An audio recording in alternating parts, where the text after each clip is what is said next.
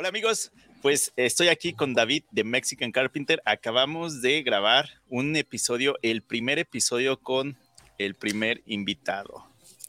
¿Qué te pareció, Martín? Yo creo que ese, ese buen Tony nos dejó bastante buen aprendizaje. Creo que el, el, episodio se alargó más de lo previsto, por lo mismo de que sí estuvo bastante interesante.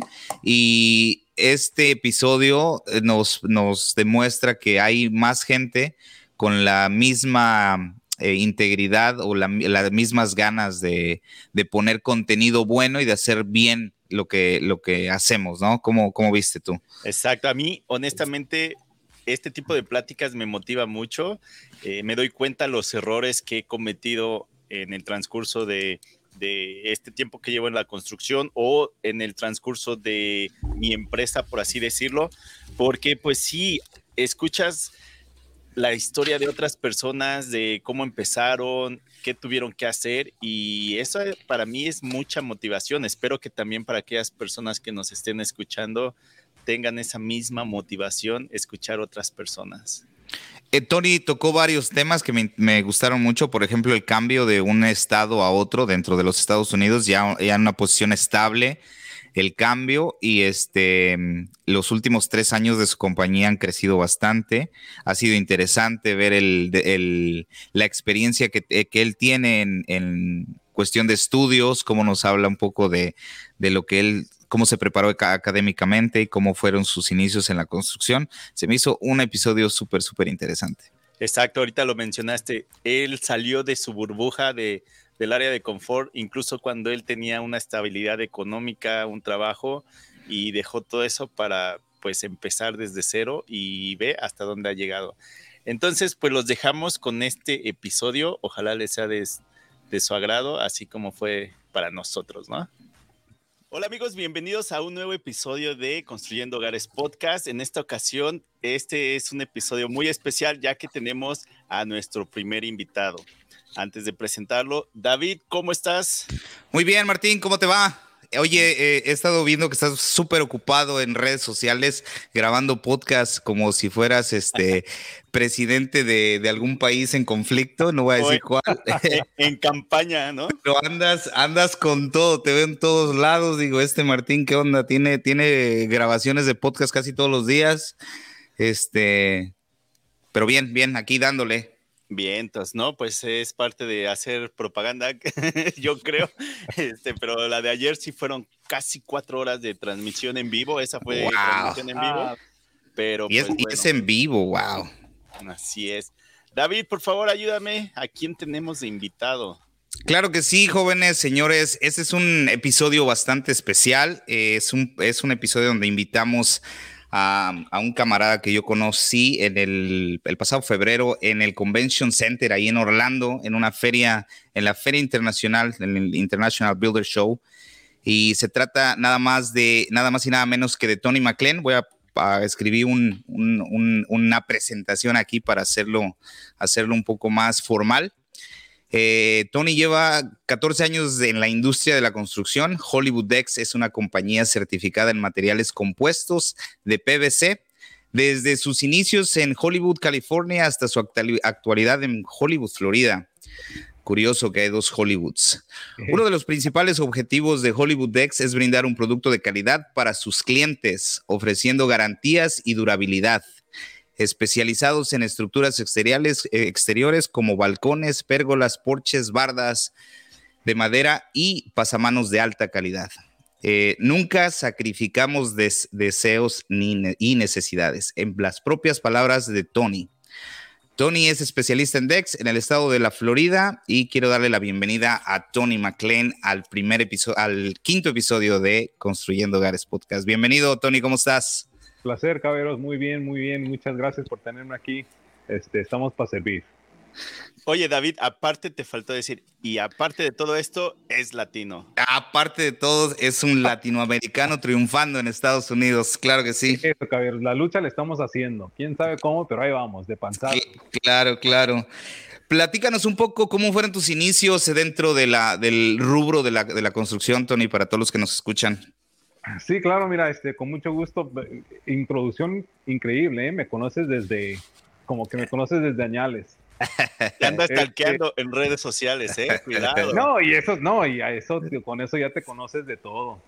Pero mira, este, de mi parte, eh, los inicios fueron hace aproximadamente ya ahí, tengo que actualizar eso, pero más de 15, 16 años.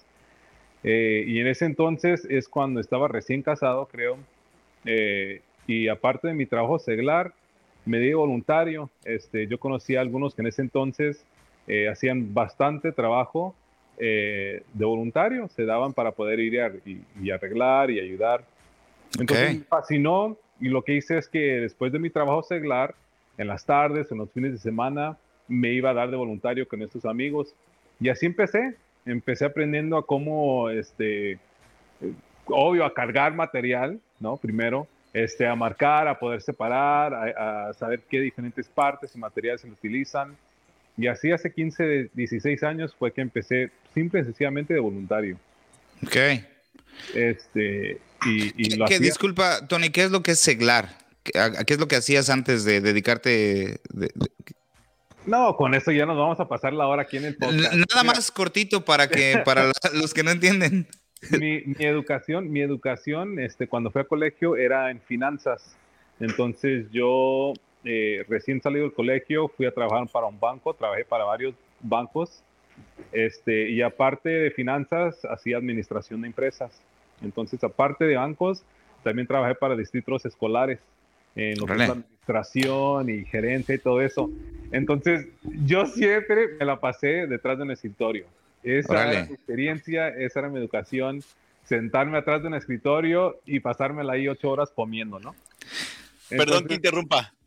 Dime. David, yo creo lo vamos a tener nuevamente en otro episodio, ayudándonos a hablar de finanzas, porque eh, ya lo hicimos, ¿no? Hablamos un poquito de que hay que aprender a administrarse en esto de, bueno, en cualquier negocio, porque puedes ser el mejor carpintero, el mejor electricista, pero si en tus finanzas no te sabes controlar, vas para abajo. Y mira, Martín, yo lo he dicho y recién le estaba hablando con mi, con mi gerente de oficina. Eh, eso de, de, yo haber empezado mi experiencia con lo que es las finanzas y cómo manejar el dinero, si no lo hubiera hecho, te lo juro, ahorita quizás estuviera en el hoyo, o como ves, o sea, como varios, ¿no? Que, que tienen su propio negocio. Si no sabes tú manejar el dinero, olvídate, ves el primer cheque y ves un par de ceros y ya te vas a agarrar una troca nueva, te vas a... Me explico entonces.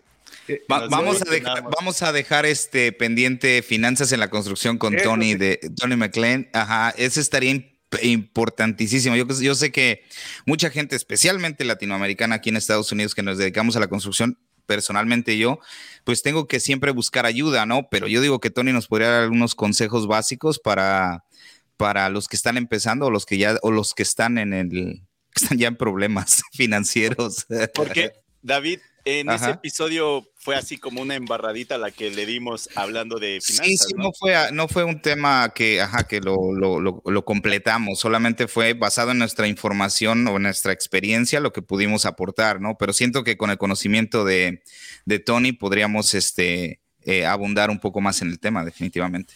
Oye, ¿podrías seguir contándonos? Sí, sí, sí. Empezaste desde abajo. Trabajabas detrás de un escritorio.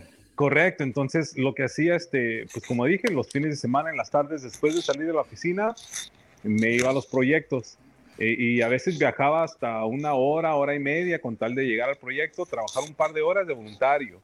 ¿De voluntario? ¿No tenías una ayuda económica? O sea, yo trabajaba, pues tenía yo mi trabajo. Pero, por ejemplo, en lo que hacías, eh, pues bueno, es voluntario, pero es voluntario. no había ni un sándwich. Absolutamente. O sea, sí, te proveían, disculpa, sí, te proveían la comida. Entonces, si, si tú ibas de voluntario, lo mínimo te daban la comida. Eso sí. Pero ya aparte de eso, la transportación, el gas, las herramientas, o sea, tú llegabas a trabajar y darte de voluntario. Oh, wow. Entonces, así lo hice, mira, te lo juro, por 10, 11 años. Wow. Órale. No gané ni un centavo por los primeros 10, 11 años de lo que es mi carrera de carpintero, ¿no? De constructor. Este, siempre fue de, voluntario. Entonces yo siempre tenía mi trabajo y los fines de semana o en las tardes, vuelvo y repito, me iba a ir a dar de voluntario. Entonces, a medida que iba ganando experiencia, obvio, ¿no? Este, también fui consiguiendo herramientas, eh, me compré un cinturón, ¿no? Mi faja, eh, compré una camioneta para poder entonces empezar a llevar mis herramientas, porque me dijeron también, eh, si estás en serio y si te gusta, ve consiguiendo, ¿no? Para que tú entonces puedas ayudar y no tengas que depender de, de otros voluntarios. Y así lo hice, poco a poco fui armando todo mi almacén de herramientas, la troquita y la tuve, y hasta el punto que, eh, entonces estamos hablando de unos seis años, seis, siete años que tuve que hacer un cambio. Eh, y ya estaba harto de, de la oficina. Este, ya había probado diferentes organizaciones, diferentes compañías, y una vez sentado ahí en casa y, medio aguitado, ¿no? Porque cuando tienes que hacer un cambio así de trabajo y, y si es todo lo que has hecho toda tu vida, como que no sabes qué hacer. Pero vuelvo y repito, tenía mi troca, tenía herramientas y dije, ¿sabes qué? Los biles no paran, ¿no? Si uno está sentado en casa, el, el tiempo no para. Entonces dije, me voy a trabajar en construcción por unas semanas, unos meses quizás, y luego vaya, vuelvo a otra oficina o consigo otro negocio, lo que, lo que tú quieras, ¿no? Pero entonces, con troca y, y, y herramientas, experiencia, obvio, me puse a llamar y dije, oye, este, tengo una troca, tengo herramientas y experiencia. No, pues medio mundo me llamó de regreso, no, pues llégale al trabajo, llégale al trabajo, llégale al sitio, ¿no? Perdón que te interrumpa otra vez. Entonces, ¿esos proyectos que hiciste durante 10 años aproximadamente era de todo un poco o nada más algo relacionado a construcción? Muy buena pregunta, mira. Eh, la mayoría de ellos eran proyectos eh, comerciales, lo que eran siendo quizás iglesias o hogares de, de, este, de estadías ¿no? temporales, eh, food banks, eran este, shelters. Uh -huh. Refugios. O refugios. o casas de ayuda, ¿no? Entonces, ajá, casas de ayuda. Entonces, la mayoría eran de esos. Eh, la mayoría eran edificios así tipo comerciales. Eh, en una ocasión, inclusive volé porque ocupaban ayuda en Warwick, aquí en Nueva York. Y ahí eran librerías, hospitales. Entonces, volé ahí de voluntario eh, para trabajar ahí un par de semanas para poder construir hospitales y librerías y todo eso. Y, y la experiencia en esos 10 años fue mínima residencial, o sea, pocas veces que quizás se quemaba una casa o iban y le robaban o dañaban una casa, entonces íbamos a ayudarles a repararla. Pero la mayoría de la experiencia en esos 10 años fue comercial, industrial. Eh, y en ese entonces, eh, la, la, o la faceta que a mí me gustó, que me llamó la atención, era, era framear, era todo lo que era la madera, ¿no? Entonces, tenían diferentes equipos y yo decidí meterme al equipo de framear porque éramos los primeros en llegar después, obvio, del cimiento y, y, armar la estructura, pues. Entonces, por esos 10 años, mi primera experiencia siempre fue frameando, o sea, subiendo paredes y techos y, y todo eso. Pero ves que a veces acabas de framear y, y nos decían, no, que los de drywall no van a llegar se avientan a poner, vámonos, nos, nos, aventamos a poner drywall. Eras ah, multiusos. Sí, no, y ah, los de pintura no, no van a llegar. No, pues pongámonos, y así vas aprendiendo, ¿no? Poco a poco, poco a poco. Y así oye, pasamos. Oye, Tony, por ejemplo, eh, no tienes que darme una cifra específica, pero cuando renuncias a tu trabajo, que era eh, en un escritorio, por así decirlo, y te pasas a construcción, empiezas a generar más ingreso o baja tu ingreso? Eh, al inicio fue un bajón.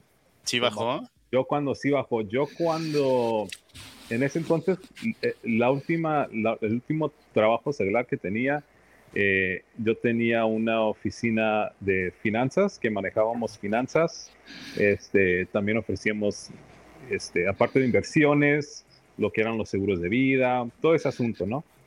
Entonces vendí esa empresa que yo tenía y fue cuando me salí, fue cuando ya no quise regresar a la oficina y fue cuando me fui a construir. En ese entonces, el primero que me llamó era para fremear casas.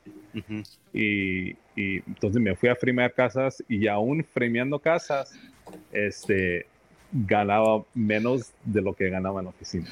Y todo esto, Tony, era en California, ¿verdad? En Hollywood, California. Correcto, para ese entonces todavía estábamos en California. Entonces tú lo que querías era ensuciarte las manos, ¿no? Querías estar allá sentado todo el día, ¿no? O sea, habían varias diferentes razones, ¿no? Pero sí, en, sí, lo importante es que ya, ya no quería estar sentado pues detrás de un escritorio, quería salir, probar algo diferente, aprender algo diferente. Este, y se dio, se dio, llamé a varias compañías, como les dije, y, varias me llamaron de nuevo. Entonces, en ese entonces dejé la oficina y me fui a primear casas. Estamos por la área de, de este, el segundo que viene siendo la área donde está el aeropuerto de Los Ángeles. Ok. Entonces, cada mañana me tocaba una manejada de quizás 45 minutos, una hora. Y el tráfico ahí es brutal, ¿no? No, ya, ya, ya sabrías, ¿no? Una hora para llegar y luego lo de regreso a la casa son dos horas. O sea, sí, sí, simple y sencillamente por el tráfico. Entonces tú fuiste siguiendo tu pasión, era construcción, herramientas y todo eso. Oye, pero si te das cuenta aquí, o por ejemplo en la, en la, en la experiencia de Tony, Tony trabajó casi 10 años, este eh, en, apoyando, ¿no? Lo que, lo que se trata de ayudar a la gente, ayudar a los demás, echarse la mano, ¿no? No cualquiera lo hace y él pues prácticamente era su segundo trabajo y pues no ganaba nada, lo único que ganaba era experiencia, obviamente le, le apoyaban con la comida y eso, pero oye, qué, qué chingón, quiero reconocerte eso, no cualquiera lo hace casi la mayoría de las personas que conozco y les pido algún o, vamos vamos a hacer algún este beneficio a la comunidad, lo primero que dicen, hey, ¿y cuánto me van a pagar, no? Este, no, eso no, eh, o no puedo. O no puedo, o se va a armar la carnita asada, voy. Si no, no, no, no llego. Oye, qué chingón este, Tony, muy, muy este de, admirar, ¿eh? De admirar ese, ese, entonces lo que él hizo fue pues invertir tiempo para adquirir pues, experiencia, prácticamente. Esa fue tu pues, escuela. ahora sí, vámonos con todo, ¿no? Y sí, y sí, fíjate, y, increíble porque eh, y, hasta la fecha, este, hasta la fecha hablo con él, se llama Freddy, Freddy Mendoza, el, el, el foreman que me enseñó cómo usar un lápiz, cómo usar una cinta, cómo usar, ¿no? Este, increíble la manera como es que él me ayudó y todo el equipo, ¿no? Siempre que llegas, siempre hay unos que te cotorrean y te molestan, pero en sí, desde Oye, ¿nunca te mandaron, nunca te mandaron por una herramienta que no existe? No, bueno, cómo no a cada día. Me acuerdo que una de las primeras veces, fíjate, que, que ves que y uno, uno, que no sabe, ¿no? Un cinturón que te vas, te consigues en cualquier tienda, ¿no? De segunda. Y ves que a veces tenían dos amarres para los martillos. Y no, que me dice, es que en uno tienes que cargar el martillo y en otro tienes que cargar el mallet, ¿no? Lo que es el... El, el, mazo. El mazo. El mazo, ey, el mazo. No, pero uno de 15 libras, así que no, pues hago cargando todo el día con los. de lado. No, me la jugaban buenas. Hijos de la madre. pero pero te, divertías mejor que en la oficina, Tony. Eso sí, no, y, y, y fíjate, y yo, como les dije, yo pensaba temporal, ¿no? Dije, ah, un par de semanas o uno o dos meses con tal de poder pagar los biles mientras decido qué hacer. Nunca volví a ver atrás, oye. Tomé esa decisión. Perdón, pasemos a la siguiente pregunta. Entonces, si hacías de todo un poco, ¿por qué te metiste a los decks? ¿Por qué te especializaste en, en lo que son decks? Correcto, entonces eso viene también en esa misma historia. Entonces yo cuando primero dejé, me fui a armar casas, porque es lo que hacía, aprendí, a framear. Entonces me metí frameando y en eso, como había llamado a varias compañías, me seguían llamando varias compañías. Entonces, en el plazo que estaba con esa, con esa compañía armando casas, lo que pasó es que una vez armamos una casa y trabajamos el sábado y el sábado era día de pago, ¿no? Pues los cheques no llegaban y no llegaban, ¿no? Y pues no, pues alguien márquele al patrón para que lleguen, ¿no? Y el patrón que según contesta el teléfono dijo, no, dijo, todavía tengo que ir a ver qué hicieron para ver si les voy a pagar. No, le que estás loco este amigo, le dije, yo estuve aquí los seis días, a las, entonces págame los seis días, ya que tú quieras decir otra cosa. Entonces ya no me pareció y en ese entonces otra compañía me había llamado y esa compañía hacían cimientos. En ese entonces en California había una ley que había pasado, o una orden eh, de la ciudad o del, condado, que si tu edificio había sido construido antes de 1973, tenías que reforzar los cimientos del edificio. Porque allá en, este, allá en, pues en California hay terremotos, ¿no? Claro, claro. Entonces, por eso habían varias compañías haciendo, reforzando cimientos. por ese mismo mandato, todos los edificios tenían que hacer eso. No, pues el trabajal que salió, entonces medio mundo estaba reforzando cimientos. Y ahí me ofrecieron un poquito más de pago de lo que estaba fremeando casas. Y dije, a ver, pues también, ¿no? Que, que es tantito concreto. Entonces me fui en ese entonces a hacer cimientos, lo que era la, la varilla, ¿no? el concreto, todo eso. Y es trabajo pesado. Ahí sí, para estar quebrando concreto todos los días y echando concreto todos los días y pompeando, era trabajo pesado. Y también me había llamado una compañía de decks. Entonces ya después de un par de semanas de andar quebrando concreto, dije, no, esto tampoco es para mí. Después de, estar, después de estar sentado todo el día, estar quebrando concreto, no, pues ya te imaginas, estaba todas las noches echándome, untándome, ¿no? Este, mamizán y, hielo y todo eso. Este, entonces me fui con esta compañía a armar decks. Y empecé con ellos, hablé con el patrón y en par de meses este, ya me tenía, no, ni meses, en un mes, después de un mes acabamos un proyecto y en pláticas así con el patrón dijo, no, pues tú estás bien, tienes experiencia, te llevas bien, bueno, más o menos, pero me dijo, te llevas bien con la mayoría del equipo, eh, entonces te, te, vamos a subir, pues. Y ahí empecé a trabajar y a subir con ellos hasta que me hice, pues, tipo partner, ¿no? Con ellos a, a poder desarrollar, a crecer la compañía. Y ahí fue que aprendí en Los Ángeles con la compañía y la compañía ya sigue vigente, el dueño sigue buena onda este, trabajando y armando allá en Los Ángeles. Este, y con ellos aprendí y, y, volviendo a eso de números, me puse a hablar con él, le dije, si, si, no te molesta, vamos a hablar en números y a ver si, si sí vale la pena. Y dije, no, pues esto de Dex es mucho más sencillo que firmear casas. Eh, o sea, no tienes que lidiar con tanto material, con tanto tiempo. Con de, decisiones de clientes. Es más sencillo, correcto. Entonces dije, no, en esto sí hay algo. Y en ese entonces, también con esa compañía fue que mi esposa y yo empezamos a hablar de mudarnos. Eh, por varias razones, pero ya en California dije, no, ya no hay oro ahí, ya no hay nada. ya, se, ya se lo ya llevaron todo. Entonces dijimos, tenemos que mudarnos de California y, fue ahí que empezó entonces el, el origen y, las inicias de lo que es hoy día Hollywood Jacks. Y por ejemplo, tu trabajo es por temporadas. Yo estando aquí en Canadá, pues lógico, en invierno no se puede hacer nada de esto. Eh, aquí, mira, eh, apreciamos y estamos afortunados de que aquí todo el año, si tú quieres trabajar, hay trabajo. El primer año lo que me sacó de onda eran las lluvias, ¿no? Porque, y te avisan y dicen, no, pues que va a caer tormenta mañana. No, y dije, no, y a veces, hasta el, día antes dije, no, mañana voy a trabajar porque va a caer tormenta, olvídalo, no salimos. No, pero cae por media hora y luego ya pasa ya, sale el sol otra vez. Sale el sol. y aunque lleva la tormenta, no, pues es pura aguasal, pero calientita, ¿no? Así como allá en el rancho que es agua caliente, tú sales a jugar y no pasa nada. Sí, el clima de, el clima de Florida es completamente, o sea, se puede trabajar a cualquier. Es más difícil trabajar en pleno verano, yo creo, por el sol y la, humedad, que en el invierno. O sea, realmente eh, curioso porque en, Florida los, los tiempos buenos son en invierno, en, el resto del país, ¿no? Ahí son tiempos buenos y en tiempo de calor es un infierno, se puede trabajar. Correcto, o sea, sales en la mañana nomás para prender la troca y ya está sudando. Ya, la humedad te tiene absorbido. Sí, sí, sí. Todo, año, todo el año aquí. ¿Qué, diferencia? Perdón, David, dale, dale, Perdón, David, antes de que pase a la siguiente pregunta. Mencionamos que Tony es latino, pero no nos mencionó. ah, sí. A ver, cuéntanos tantito. No se, no se nota de dónde soy, ¿no? a ver, atínale, atínale. No, eh, yo, por ahí ya más o menos me contaron, pero para aquellas personas que apenas te están conociendo, a ver, cuéntanos. Este, de, Nicaragua, mi papá es de Nicaragua. De Nicaragua. Y, y, a qué edad o naciste en Estados Unidos? ¿A qué edad llegaste ah. o naciste en Estados Unidos? Aquí nacimos, aquí nacimos.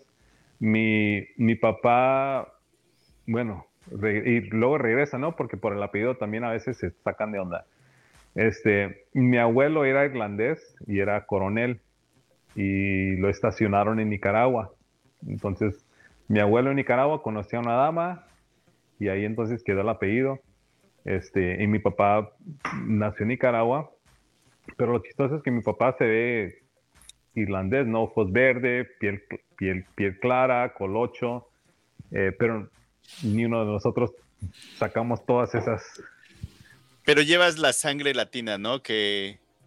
Oh, sí, o sea, en, casa, en casa, o sea, mi primer lenguaje es español. El este, español. nos, criamos hablando español. Eh, mi esposa es de México. Eh, y ya ves que siempre digo, ves que lo malo se pega, y como siempre pasábamos tiempo con mi esposa allá en México y visitando a la familia en México, este, no, pero eh, apreciamos siempre el, que nuestros padres nos hayan enseñado a nosotros el español, porque ahora es la lucha con, con mis hijos, ¿no? De decirles, tienen que hablar el español, pues es, es, útil, es necesario. Así tal el inglés, así tal el español. Y, ¿Cuántos hijos tienes, este Tony? Tengo tres, tengo un varón de, de 12, otro varón de 10 y una nenita de 7 años. 7 años, de 7 va a 15 ahorita, porque va con aviada la chamaca. Órale, no, pues interesante. Entonces, es, es, indispensable y fundamental enseñarles español a los niños. Abre, abre puertas, ¿no? A ti, a ti ¿cómo, te, ¿cómo te va en ese tema? Yo, yo veo que te desenvuelves bastante bien en inglés, bastante bien en español. No, mira, este, para mí, y, vuelvo y repito, nos inculcaron siempre la importancia del español. Entonces, en casas siempre se utilizaba, ¿no?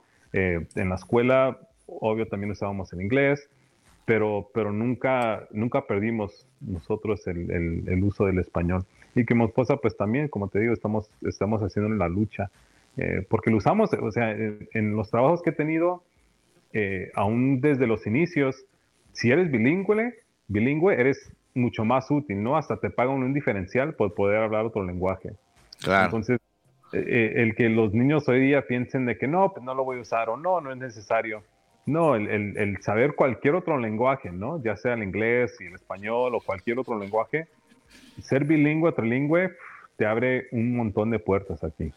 Oye, David, pero aparte de español e inglés, yo vi un video donde haces, este, lo explicas. Sign language. Correcto, el lenguaje, de señas. Eh, en español, ¿cuál sería? ¿Lenguaje de lenguaje de señas, correcto. Lenguaje, lenguaje de señas americano, porque hay también lenguaje de señas mexicano. Órale, eso no me lo sabía. Yo pensé que era. Yo pensé que era universal. Ajá. No, pues por eso es americano. Este, cada, idioma tiene su claro, pues sí, si no sería raro, ¿no? Oye, y este, ¿cómo se da esa, cómo se da esa, esa cualidad que, te, que, tienes? No, pues ya está que vamos a pasar otra hora aquí. este, a ver, la historia corta es, eh, mi esposa cuando iba a la high school, eh, al que es bachillerato para ustedes, ¿no? Ajá, ajá. Este, ella, ella aprendió el lenguaje de señas. Entonces, cuando fuimos a colegio, eh, íbamos al mismo colegio y pues como un buen novio, yo también me metí a una clase de lenguaje de señas. Entonces en el colegio mi esposa y yo empezamos a aprender lenguaje de señas. Este, a la fascinó y en ese entonces pues también me llamó la atención. Entonces los dos en ese tiempo del, del, colegio pues nos involucramos bastante en lo que es la comunidad de sordos, ¿no? En lo que es el lenguaje de señas y cómo poder ayudar. Y nuestra meta era que cuando nos casáramos pues hacer algo con eso, ¿no? Ir a ayudar a, diferentes áreas, este, donde quizás los sordos ocuparían intérpretes o cualquier tipo de ayuda.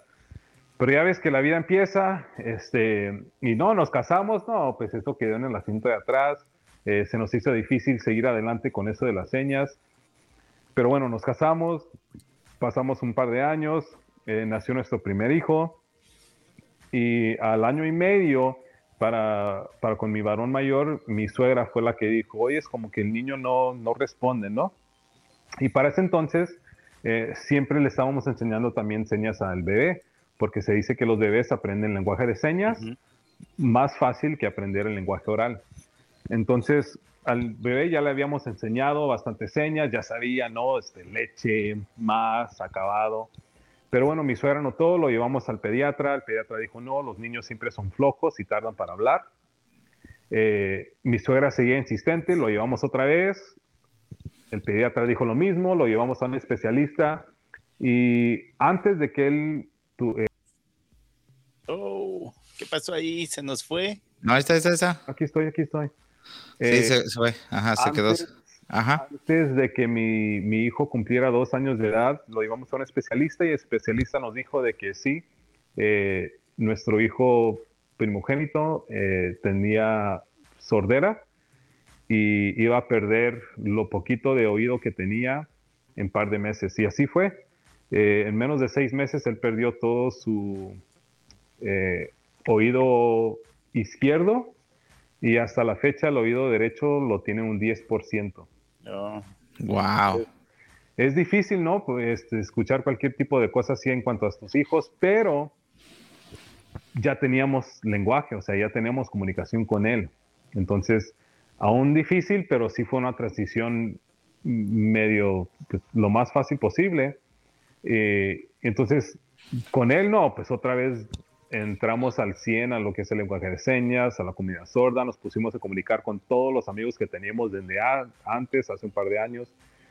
Entonces, hasta la fecha, este, su servidor, mi esposa, mi hijo mayor, mi hijo menor y mi hija, este, somos trilingües. Y ahorita estamos también tratando de encomiar a la familia también a que aprendan también el lenguaje de señas, eh, porque es, es útil. Y, y, entonces como nosotros tenemos nuestra lengua materna de español, para mi hijo mayor, su lengua materna es, el lenguaje de señas. Ok.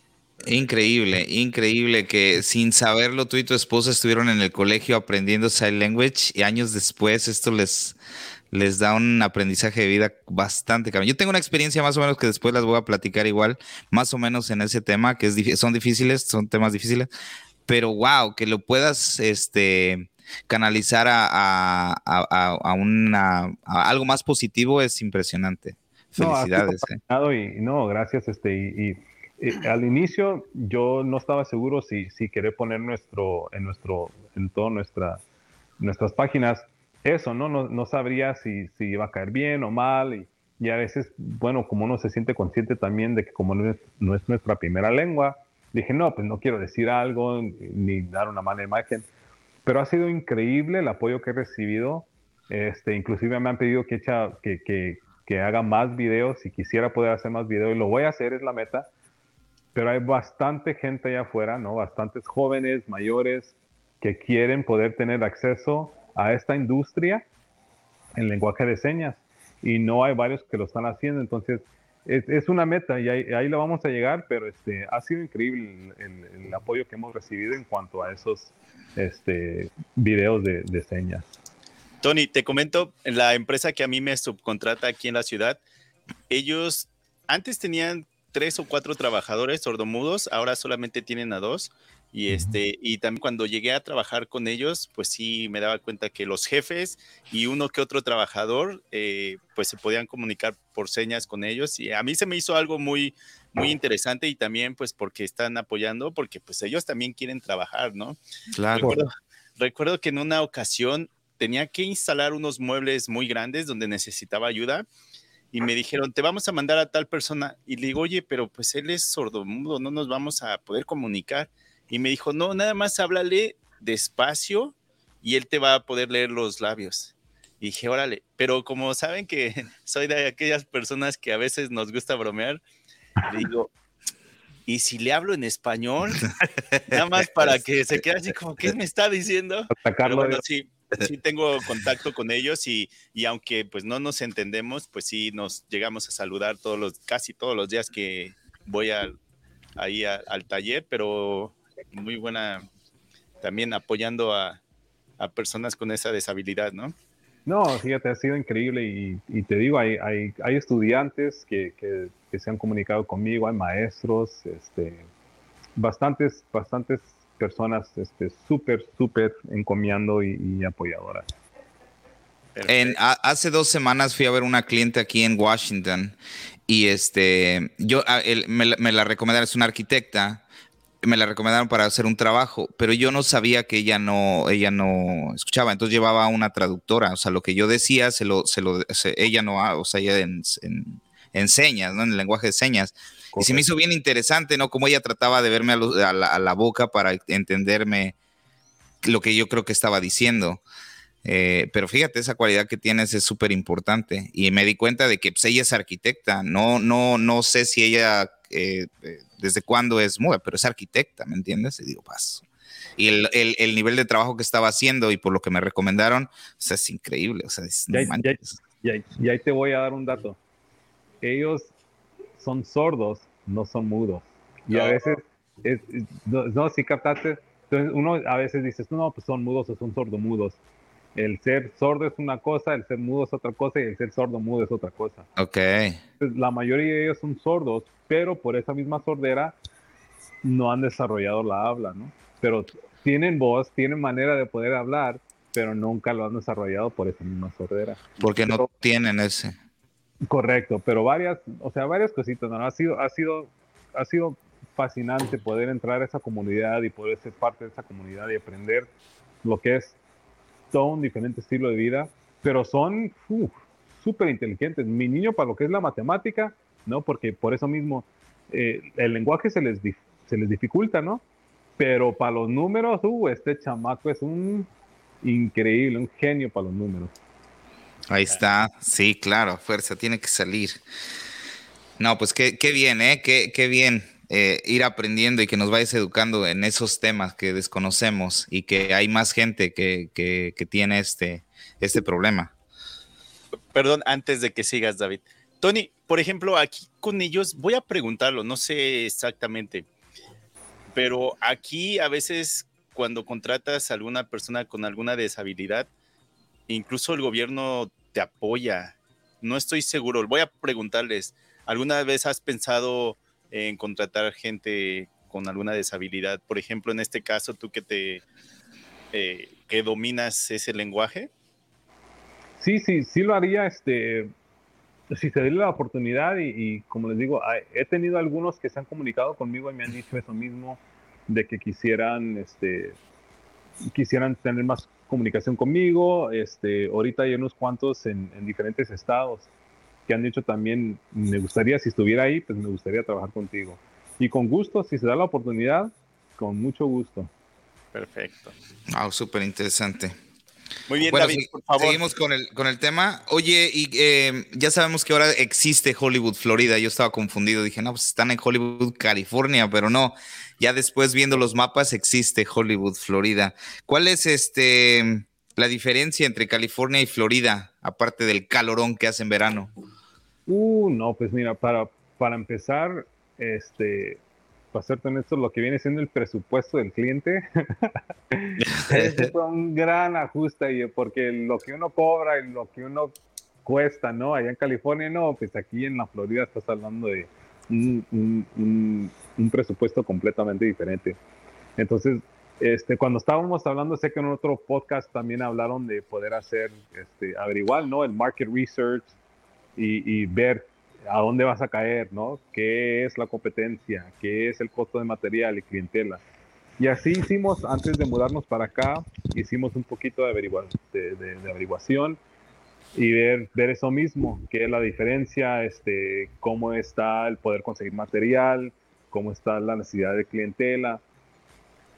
Entonces, esa fue una de las gran cosas que tuvimos que ajustar. Lo que uno cobraba allá en California es casi la mitad lo que uno puede cobrar aquí en la Florida. Este, entonces, obvio, una manera de, lo que puedes regular eso también es por no tener tanto overhead, ¿no? Por no tener tanto empleado, tantos gastos, ¿no? Porque pues allá, eh, por, por, los proyectos que estás hablando de, ¿no? 100 mil o 200 mil, pues es que tienes que tener tú un equipo de 5 o 10 gentes, ¿no? Y aquí no es el caso. Aquí pues tienes que minimizar no solamente el presupuesto del cliente, pero también tienes que minimizar tus gastos. Aunque los precios en materiales casi son similares, ¿no? En los materiales casi no hay diferencia. Correcto, correcto, correcto. Entonces, este fue un ajuste, pero, pero ahorita ya ahorita ya encontramos nuestro eh, nicho, la, fórmula. Correcto, la fórmula este, tomó un tiempecito para poder adaptarnos porque recuerdo cuando llegamos aquí, y hablando con diferentes personas especialistas en lo que es el material y la clientela y la construcción aquí, les dije, mira, esto es lo que yo quiero cobrar, el pie cuadrado, ¿no? Y no es nada cerca de lo que estábamos cobrando ya en California. No, pues se rió el, amigo. Me dijo, no, nunca, dijo, nunca vas a poder cobrar eso aquí en la Florida. Dice, porque si tú cobras eso, a la otra vuelta de la esquina está otro que lo hace por la mitad de lo que tú quieras cobrar. Me dijo, nunca vas a llegar. Y para darles un, para darles un dato, este, 20 dólares. Yo dije entre 20 a 30 dólares, lo que allá cobrábamos 50, 60. O sea que ahora, ahora donde vives, ¿es más económico hacerlo o es más caro hacerlo? Ya me confundí. No, no, no. Eh, lo que pasa es que el, presupuesto que la gente aquí tiene para invertir, y digo invertir en un deck, es mucho menos. es mucho menos que lo que allá. El último deck, el último deck que yo construí en California era 250 mil dólares. Sí, el mercado en California, el mercado en California inmobiliario es súper caro. O sea, una casa de o sea, hay casas de millón y medio de dólares. O sea, eh, eh, no hay casas de 500 mil dólares, o sea, 400 mil dólares y están casi para volverla a hacer nueva. Entonces, allá la gente estaba dispuesta a pagar 250 mil por un deck. Aquí no, la gente pagó 200 mil por su 200 mil por su casa. No van a pagar eso para un deck. Me explico. Entonces, lo que estábamos tratando de averiguar nosotros es cómo hacerlo que todavía nos, nos deje un, ¿no? un poco de ganancia, un profit. una ganancia, y, y, pero hacerlo todavía para que los clientes tengan un presupuesto que podamos acomodar. Entonces tomó un par de meses, tomó casi quizás el primer año, y, y les soy honesto, el primer año de negocio aquí resultó pérdida para nosotros. La mayoría del trabajo que estábamos haciendo, este, casi lo estábamos regalando con tal de poder hacernos un nombre, ¿no? Con tal de poder establecernos y dejar a la gente saber, esto es lo que hacemos. Y, y así fue, el primer año fue, reportamos una pérdida el primer año, pero eh, ya ahorita ya estamos pues con aviada, ¿no? Y ahorita estamos haciendo proyectos, eh, de por sí este año entramos a proyectos comerciales, ya estamos haciendo proyectos hoy sí de 100 mil, 200 mil, estamos hablando de 4 mil pies cuadrados, 500 mil pies cuadrados, ¿no? trabajos animalones. ¿Cuántos años llevas aquí en Hollywood, Florida? ¿Cuánto, cuánto tiempo? Entonces, aquí ya nos establecimos, vamos para cuatro años. Ok, cuatro años. Pero ¿desde hace cuándo existe Hollywood Dex? ¿Cuándo empezaste tu empresa? Tres, tres años. Cuando, cuando recién llegamos nos tomamos aquí un par de meses. Ya teníamos un trabajito que cuando nos íbamos a venir para acá, ya teníamos un trabajito ya firmado, ya contratado. Entonces, cuando nos mudamos para acá, nos dimos unas cuantas semanas este, y, para establecernos, para acomodarnos, y ya empezamos a entrarle a ese trabajito que ya teníamos listo. Eh, y desde entonces, fíjate, también vuelvo, repito, este, apreciamos y somos afortunados de que no hemos parado. Eh, y ahorita tenemos trabajos hasta, hasta casi el verano, pasando el verano, y, y no, no hemos parado. No hemos parado. Nada más para que la gente sepa, ¿cuánta gente, cuánto eh, número de habitantes hay en Hollywood, Florida? No, creo que 13 mil. Sí, sí, es, pequeñito, es una, es un, es, pequeño el área. Es pequeño el área. Wow. ¿Qué, tiempo estás de Clearwater, Florida? Este. Clearwater, mira, y, disculpa, te voy a corregir aquí, quizás te hubiera corregido tantito antes. Eh, Hollywood, Florida está aquí al sur, ¿no? En la Florida estamos quizás a tres horas de ahí, Clearwater está quizás a una hora, pero nosotros ahorita estamos establecidos en lo que es Fernandino Beach, estamos al norte de la ah, Florida. Ok, están al norte.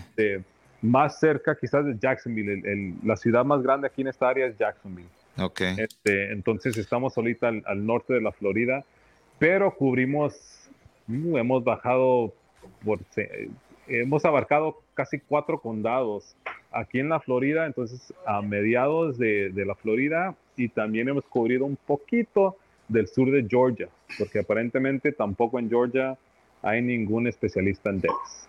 Wow. Antes de pasar a la siguiente pregunta, ¿podrías decirnos qué incluye o por qué un deck de 250 mil dólares? Aparte, entiendo que no es lo mismo construir un deck con madera de 2x4 para construcción de una casa que madera tratada o incluso material como compuesto. Sí, exacto. No, no, no, buena pregunta. Mira, este, inclusive creo que hay unos videos en, mi, en mis redes sociales. Eh, ese deck específico, y bueno, en California ves que hay bastantes montañas, ¿no? Entonces, ese deck específico era a la orilla de una montaña, este, era, era poquito más de 3.000 pies cuadrados y aproximadamente unos 30 pies en el aire.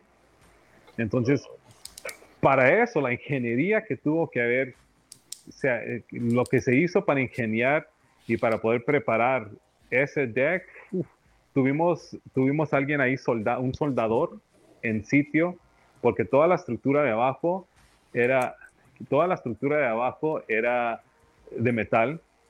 Este, los, los footings, todo lo que era el concreto para poder poner ese deck, uh, olvídate, un hoyo de 10 pies de profundidad por 3 pies de ancho, este, con varilla, con refuerzos, sola y sencillamente para lo que era las montañas, pues.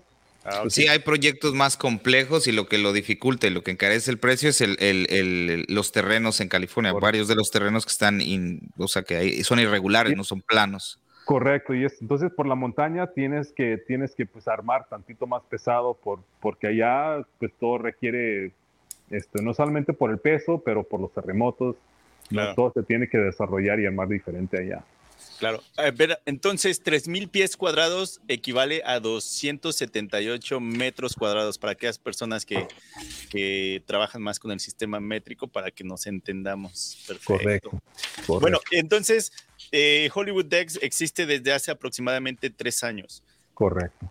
¿Entras con todo, con redes sociales para promover tu trabajo o nada más como para irlo subiendo por si acaso ¿Cómo usas tus redes sociales ahí? Mira, entonces yo soy honesto, no soy a lo personal, no soy fanático de, las redes sociales. Yo a nivel personal no, nunca tuve Facebook, nunca tuve Instagram a nivel personal. De por sí tengo, tengo problemas sin tener páginas de redes sociales y ahora con esas ya me lo imagino. Entonces nunca fui fanático, pero eh, sé de que hoy día el negocio corre en redes sociales. O sea, todo depende de lo que es tener tu, tu, huella en, en, las redes sociales, en una página de internet, eh, en YouTube, ¿no? Entonces, hay cositas que hemos empezado a establecer y a desarrollar con la idea de poder dar una, una experiencia entera y también ser, ¿no? Ser, ser, ser este, transparentes con los clientes para que ellos vean y sepan quiénes somos y qué hacemos y por qué lo hacemos.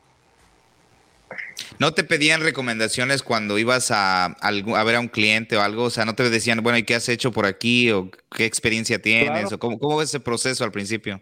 Claro, y mira, y la cosa era que, que, también, pues en ese entonces, a los clientes que armamos ahí en California, eh, siempre tener esa misma comunicación con ellos, para cuando les avisamos de que nos venimos para acá y establecimos una, una compañía nueva, eh, siempre esa clientela de California siempre nos apoyó, siempre estaban dispuestos a dar ellos mismos su experiencia y a compartir cómo es que a ellos les fue este, al trabajar con uno. Entonces, sí, varias veces que nos tuvimos que comunicar con los clientes de allá y mostrar fotos de allá y qué es lo que hacíamos allá.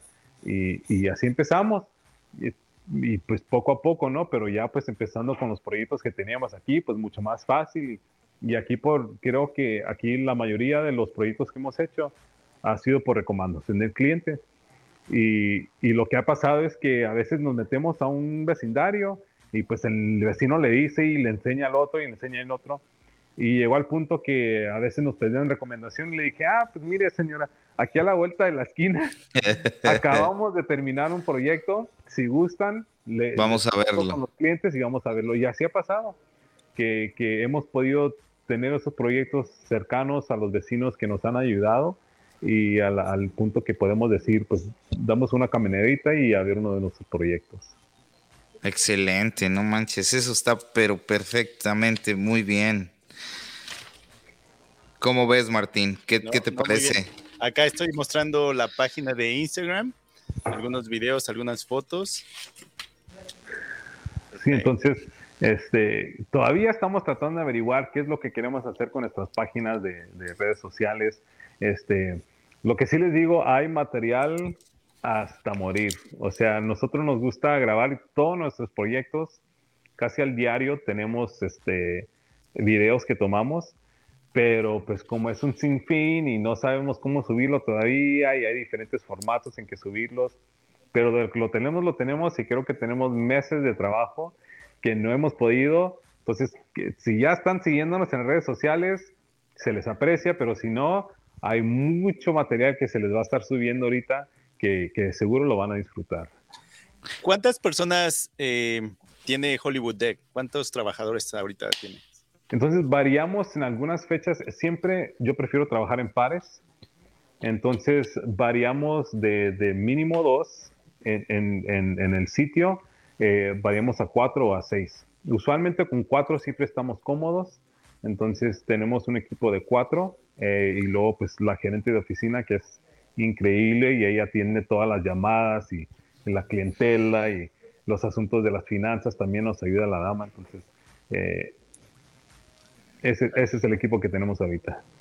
Muy bien. Oye, oye Tony, platícanos un poco de la colaboración eh, que tuviste con este, que hiciste las, hace una semana, fuiste al norte del país a, colaborar con este, con otro camarada de ahí arriba. Platícanos un poco esa historia para la colaboración en redes sociales, qué tan importante es. No, pues mira, entonces, eh, regresando a eso mismo de las redes sociales, este, ha sido increíble poder conocer a, ¿no? este, como caballeros a ustedes, como otros constructores también y carpinteros, y, ha sido increíble. Creo que las redes sociales, específico el Instagram, puede ser una herramienta tan útil como lo es un martillo, ¿no? O una cinta, si lo sabes usar. Si lo sabes usar, y usas, lo usas al potencial, es increíble lo que puede hacer por ti. Entonces, este, habíamos conectado con Garrett, él está en el estado de Maine. Y, y, lo que sucedió es que mm, eh, mi foreman que tengo me dijo en ese entonces que se iba a tomar un par de vacaciones, ¿no? Un par de semanas de vacaciones. Y le dije, está bien, pues te los mereces, ¿no? Dale y, y tómate el tiempo que tú quieras. Y en ese entonces dije, no, pues también vienen las vacaciones de mis niños de la escuela. Dije, no, pues nos vamos a dar un bajón en ese tiempo y pues ya que él se vaya y pues hay trabajo, pero pues los empujamos, los atrasamos un poquito y no pasa nada, ¿no? Los clientes entienden. Y así lo hicimos. Entonces eh, mi colega del trabajo se tomó unas semanas, yo me iba a tomar esas semanas y en eso Garrett puso, porque él está construyendo una casa en Maine, y puso, este, ah, estoy, esta casa va a tener un deck, eh, ¿qué onda, Tony? ¿Te avientas? Y así, ¿no? No, pues este amigo te avientas como que estoy a la vuelta de la esquina, ¿no? Y le dije, no, pues ¿de qué hablas? ¿No? Y me dijo, no, pues hay un, no, estoy, estoy armando un deck. Dice, ¿qué, ¿qué, te vienes? Le dije, no, pues estás loco. Le dije, ¿cuándo voy a subir yo a mí? Ni que, voy a ni que me voy a meter a la camioneta ahorita y manejar para allá. Le dije, pero, pero, para entretener, por lo menos le dije, a ver, dime cuándo, cuándo lo quieres hacer. Y no falta de que iban a ser las mismas fechas que mi colega de tomar sus vacaciones, ¿no? Y que mis niños estaban en vacaciones de la escuela. Le dije, no más porque me atinaste las fechas, le dije, a ver, vamos a hablar. Pues entonces empezamos a hablar, ¿no? De detalles, de, de, gastos y de costo y, y, y, se dio. Le dije, ¿sabes qué? hagámoslo, hagámoslo. Este, yo planeaba tomarme estas semanas y funcionó de que mis niños no estaban, no estaban en la escuela, mi esposa también no iba a trabajar esos días. Y dije, lo vamos a aprovechar de hacerlo unas vacaciones de familia y pues a poder ir a trabajar, ¿no? Y, todo cayó, oye, perfecto, ¿no? Como, como saco al, ¿no? Este, y nos fuimos, nos aventamos, eh, le dimos recio porque al inicio recuerdo que él me dijo, no, dijo, si, si podemos abarcar la mayoría del proyecto, dice, ya tú te vas, pues yo me, yo me quedo poniendo todo lo que es el metal, ¿no? Todo el apoyo, todo. No, le dije, que estás loco, le dije, sí, de volando. Hagámoslo. yo, vámonos. No, no, dice, pero no estoy seguro. Le dije, en una semana nos le echamos al 100, le dije, te lo juro. Wow. Y así fue, le dimos recio, y entre todo el, el, el, corroteo, y el, coterreo y, entre todas las bromas, en, tres días, tres días y medio nos echamos de casi 400 pies cuadrados, estaba casi a nueve pies de altura, este, chulada, chulada. Y, pusieron unos beams ahí en el, frente, usaron unos, unas columnas. Esas yo dije, para, para, mí que Tony Garrett tienen un grupo de cuatro personas ahí atrás y ellos nada más se toman la foto y las historias de Instagram y alguien más está haciendo la chamba. No, y varios así nos seguían echando. Fíjate, las vigas eran de 4 por 10, ¿no? 4 de alto, 10 por altas, de 26 pies, eran dos vigas. y para aquellos, y para que los que fremean y saben tirar vigas en el techo, 4 por 10 de 26 pies. No, hombre, nos echamos nomás medio día para subir esas dos vigas a los postes. ¿No, ¿No tenían una máquina ahí? Parece que Garrett tenía una máquina, ¿no? Sí, pero estuvo nevando esos días este, y el terreno ahí, si no era nieve, era lodo, correcto. Y esa máquina no iba a subir ni bajar. Entonces, pues a puro ah. hombro, a ver, a puro hombro, vámonos a poner los scaffolds y las escaleras y hoy sí, mijito, cómete tu desayuno porque si no, no lo hacemos. Oye, pero qué chingón que se puedan conectar. Eso es lo, lo, maravilloso de esto de las redes sociales, de poder conectar y que tuviste la experiencia de colaborar con Garrett y poder tenido esa experiencia de que estás en un terreno como la Florida, con el clima bastante bien, donde se puede trabajar casi siempre en el, en el, exterior sin problemas, y vas al extremo, ¿no? Vas a un lugar en el norte del país donde el frío en esta temporada es brutal, y este, bueno, pero tienes esa experiencia, ¿no? No, fue, fue increíble, oye, fue increíble. Y es gracias a las redes sociales. Correcto. Que podemos conectar. Para aquellas personas que desconocemos, ¿quién es Garrett? A ver, cuéntanos.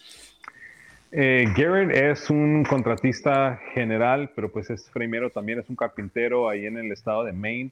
Eh, él se especializa en hacer casas, este, en, armar casas y, lo ha hecho por, bueno, ya lleva más de 10 años, eh, pero en los últimos 4 o 5 años también dice que le ha entrado pesado a lo que es estar haciendo estas casas especiales este, a, la medida, pues. custom, casas a medida.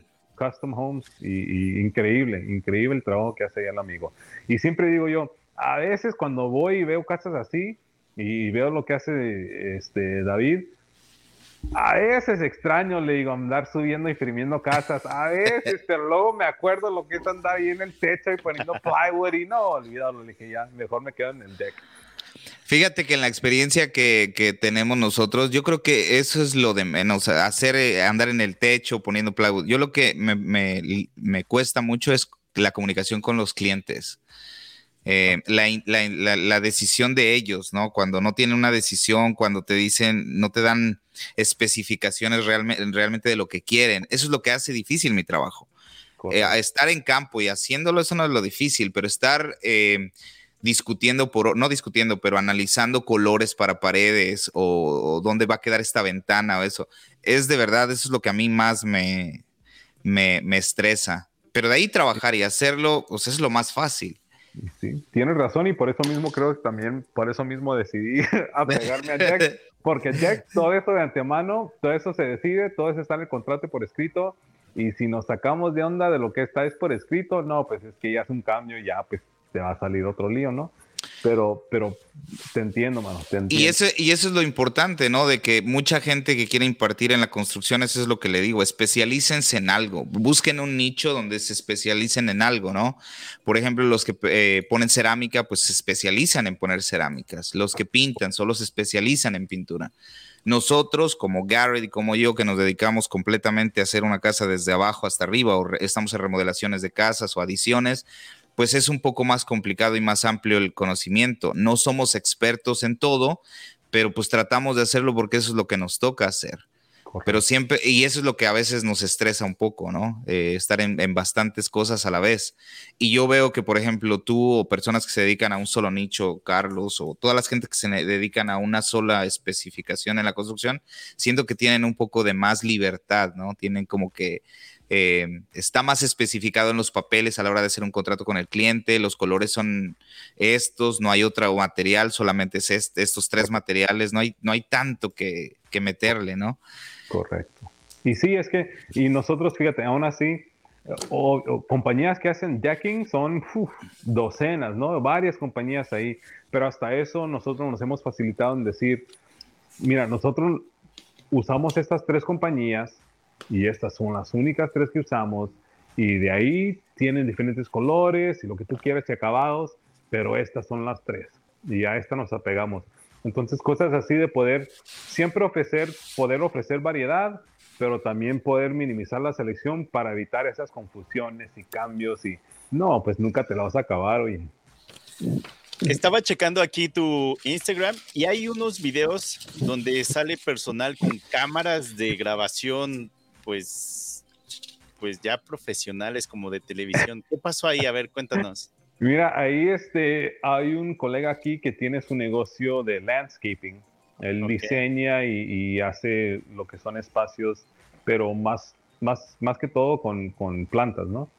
Y este colega este, diseñó eh, esta yarda para un show de televisión y me dijo, oye, diseñé esta yarda con Dex específicamente para poder incluirte. Este, se llama Andy. Gracias, Andy, por el apoyo. Siempre poder incluirnos.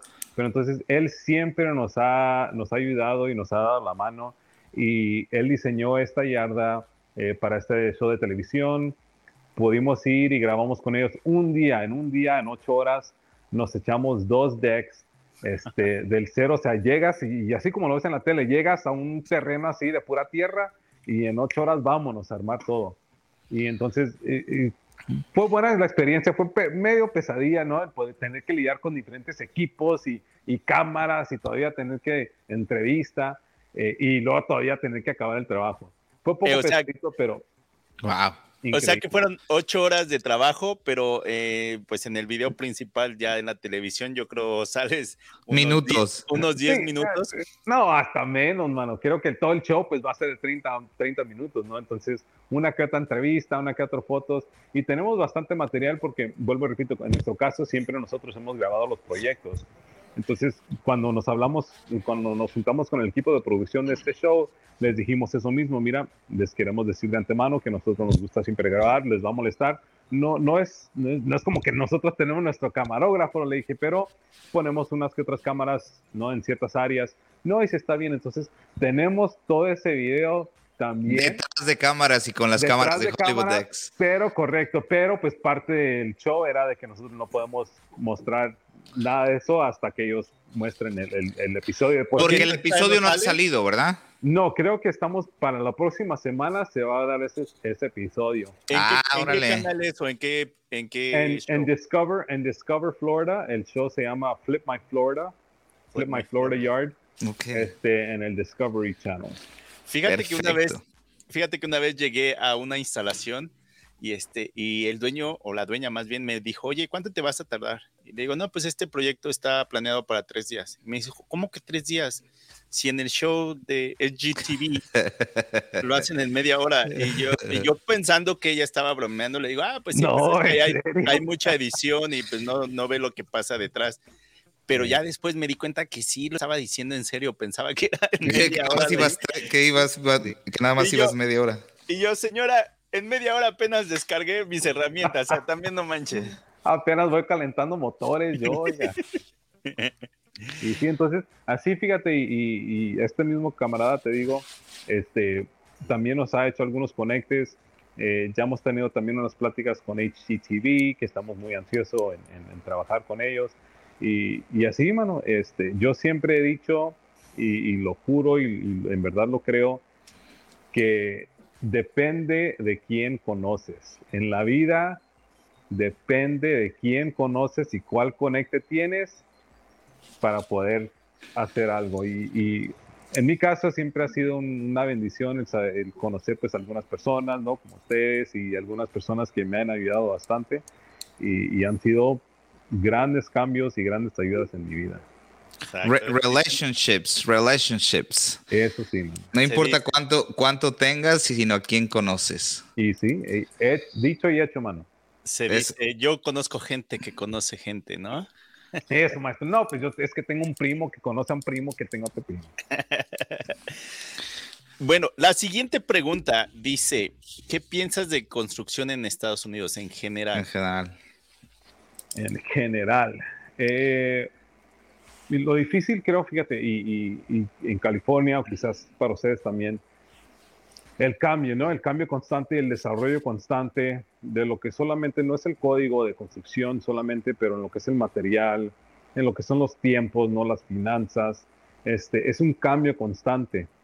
Y si no te mantienes tú al día, no, pues te vas a quedar anticuado y hasta que te quedas atrás. Entonces, creo que aquí específicamente en los Estados Unidos, eh, porque vuelvo, repito, hemos viajado bastante a México, mi suegro allá tiene unas propiedades, Este, tenemos unos primos que están construyendo en México y, es increíble ver quizás lo simple que es la construcción allá, pero lo, lo durable, ¿no? Lo, fuerte que es la construcción a, comparidad a, a, la comparación de aquí, ¿no? Que aquí tanto código y tanto número y tanto que se le mete y aún así creo que a veces... Y cada 10 años estamos remodelando, ¿no? Correcto, ¿no? Y estos inspectores te pasan lo que tú, a veces, ¿no? Te pasan lo que tú quieras y, y creo que tanto, tanto pedo que te la hacen y luego pues para nada, ¿no? Porque siempre y, y, a veces se te dificulta lo que es hacer algo fuerte y aunque sigas el código, a veces no sabe la calidad. Entonces nosotros siempre armamos no solamente a código, pero hasta además, ¿no? Siempre le damos más refuerzo, nunca utilizamos una madera al máximo, ¿no? Si te dicen, no, pues este joist lo puedes poner, ¿no? Hasta cierta cantidad, no, pues pongámosle más refuerzos. Entonces creo que aquí en los, los Estados Unidos la construcción los cambios constantes es algo que tienes que tú mantenerte al día, pero no solamente eso, pero siempre a construir algo que, a ti te deje ir a casa a fin de día y te deje dormir y te deje decir, no, pues ese cliente yo le hice bien, le serví bien, ¿no? Y le armé bien. Porque eh, aquí en el, el, código, bueno, en mi opinión, pues el código y todo eso a veces no es suficiente, no es suficiente y los con, con tantos cambios que te dan y a veces hasta ni te pasan, por, por nada, pues, por nada. ¿Tú, pues. ¿Tú crees que tuviéramos en Estados Unidos mejorar eh, la construcción en términos de, de, durabilidad? Porque, es, o sea, estamos haciendo casas que nos duran solamente 50 años uh, y no tenemos más, o sea, hay que remodelar. Y en muchos casos, casas nuevas, eh, eh, casas de producción en 10 años están remodelando o están arreglando ventanas con líquidos de agua o están este, cambiando tejas porque se volaron, no, no soportaron los vientos. ¿Tú qué crees que, que, hay campo para, para mejorar? Bastante, bastante, porque eso mismo, ¿no? Como tú dijiste, ves que hay esas comunidades, ¿no? Las comunidades que en, dos, tres meses, oye. Ya está la casa. ya está la casa armada, ¿no? y, a, y a la que sigue y así, y así funcionan esos contratistas que si no estás armando una casa a la semana, oye, eh, ya no estás haciendo nada, ¿no? no, sirve, te la pasas sentado como primero. Si no puedes armar una casa en una semana, no sirves de primero. Sí, sí, sí. No, oye, no, no, porque eso tú das, tú das a, a, a, comprometer, ¿no? O arriesgar la seguridad, la calidad, y, y, no de eso no se trata, no, no, yo no soy fanático de nada de eso y entonces siempre le decimos al cliente, si nos tomamos más tiempo es porque lo hacemos bien y nos, nos construimos, nos apegamos a lo que es el código, pero aún más, porque a veces, por ejemplo, una de las prácticas aquí en el estado de la Florida ves que llegan varios mayores, ¿no? Mayores de edad, ancianitos, eh, que tienen discapacidad o se les dificulta. Entonces, aquí algunos de los clientes que tenemos son esos mayores de edad y ellos se ocupan a pegar a lo que es ADA, lo que es la disabilidad, ¿no? Hay un acto de disabilidad que les ayuda a aquellos mayores de edad a tener ciertas accesibilidades en su casa. Entonces, en vez de tener una, un escalón de tres pies de ancho, lo que es el estándar, eh, se les pide que lo tengan más ancho, ¿no? O la rampa eh, tiene que ser de ciertos grados de, de Los baños. correcto, los baños. Entonces, lo, lo, lo, chistoso es que el ADA y el código no machan, no se hablan entre sí. No se hablan, no. Tú puedes construir una casa a código, pero no va a ir de orden con la ADA. Entonces, todo eso nosotros cuando armamos decks también es lo que tomamos en cuenta, de que queremos armar un deck que esté al código, pero también que, que llegue a la ADA para que los, los ancianitos o los clientes puedan utilizar el deck porque si no de nada sirve que le pongamos un, un escalón que esté dentro del código de, de 7 pulgadas, 8 pulgadas, porque está el código, pero pues no van a poder subir ese escalón tan grande. Entonces, todos esos ajustes son, son algo que, no, para, en nuestro caso, nos ha ayudado no solamente saber el código, pero también saber qué es ADA, saber algunas de las regulaciones locales. Pero creo que en, todo, el, todo, el, todo, todo, el Estados Unidos creo que tiene el mismo problema de que aunque varía, y luego hay otros estados que ni ocupas licencia, hay otros estados que ni ocupas código, puedes armar lo que tú quieras y no te dicen nada. Eh, para, los decks, para los decks que estás haciendo en Florida, ¿necesitas permisos? Eh, hay, hay, obvio, ¿no? Como cualquier otro, hay algunos requisitos que tienes que llenar. Este, pero la mayoría aquí son, uno de los requisitos que te dice si pides permiso o no, es si es más de 30 pulgadas del piso para arriba. Ok.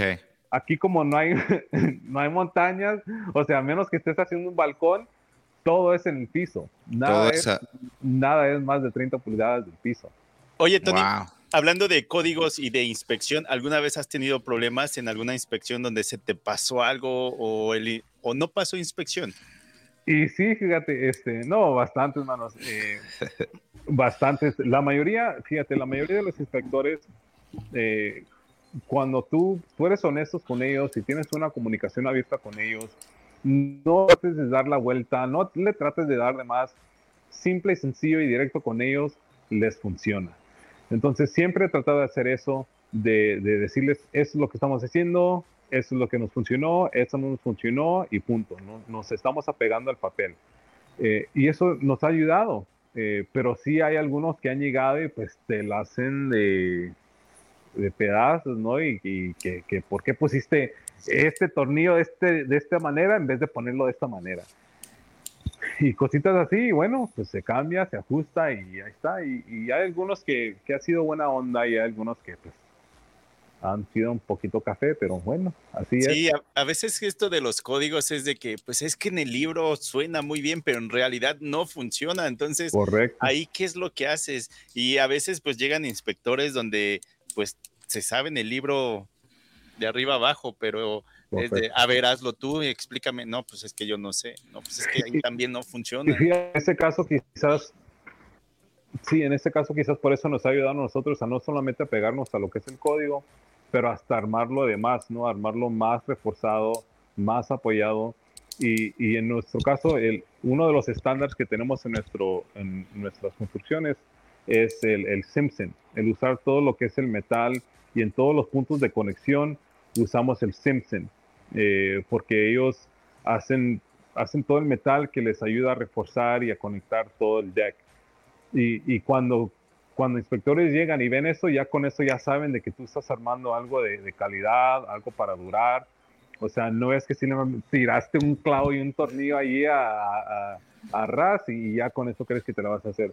Entonces, y por eso también nos gusta a nosotros demostrar nuestro trabajo, ¿no? Por eso ponemos videos, por eso hablamos, por eso lo mostramos, porque nosotros estamos orgullosos de lo que construimos y sabemos en detalle a, a lo que le ponemos a lo que hacemos.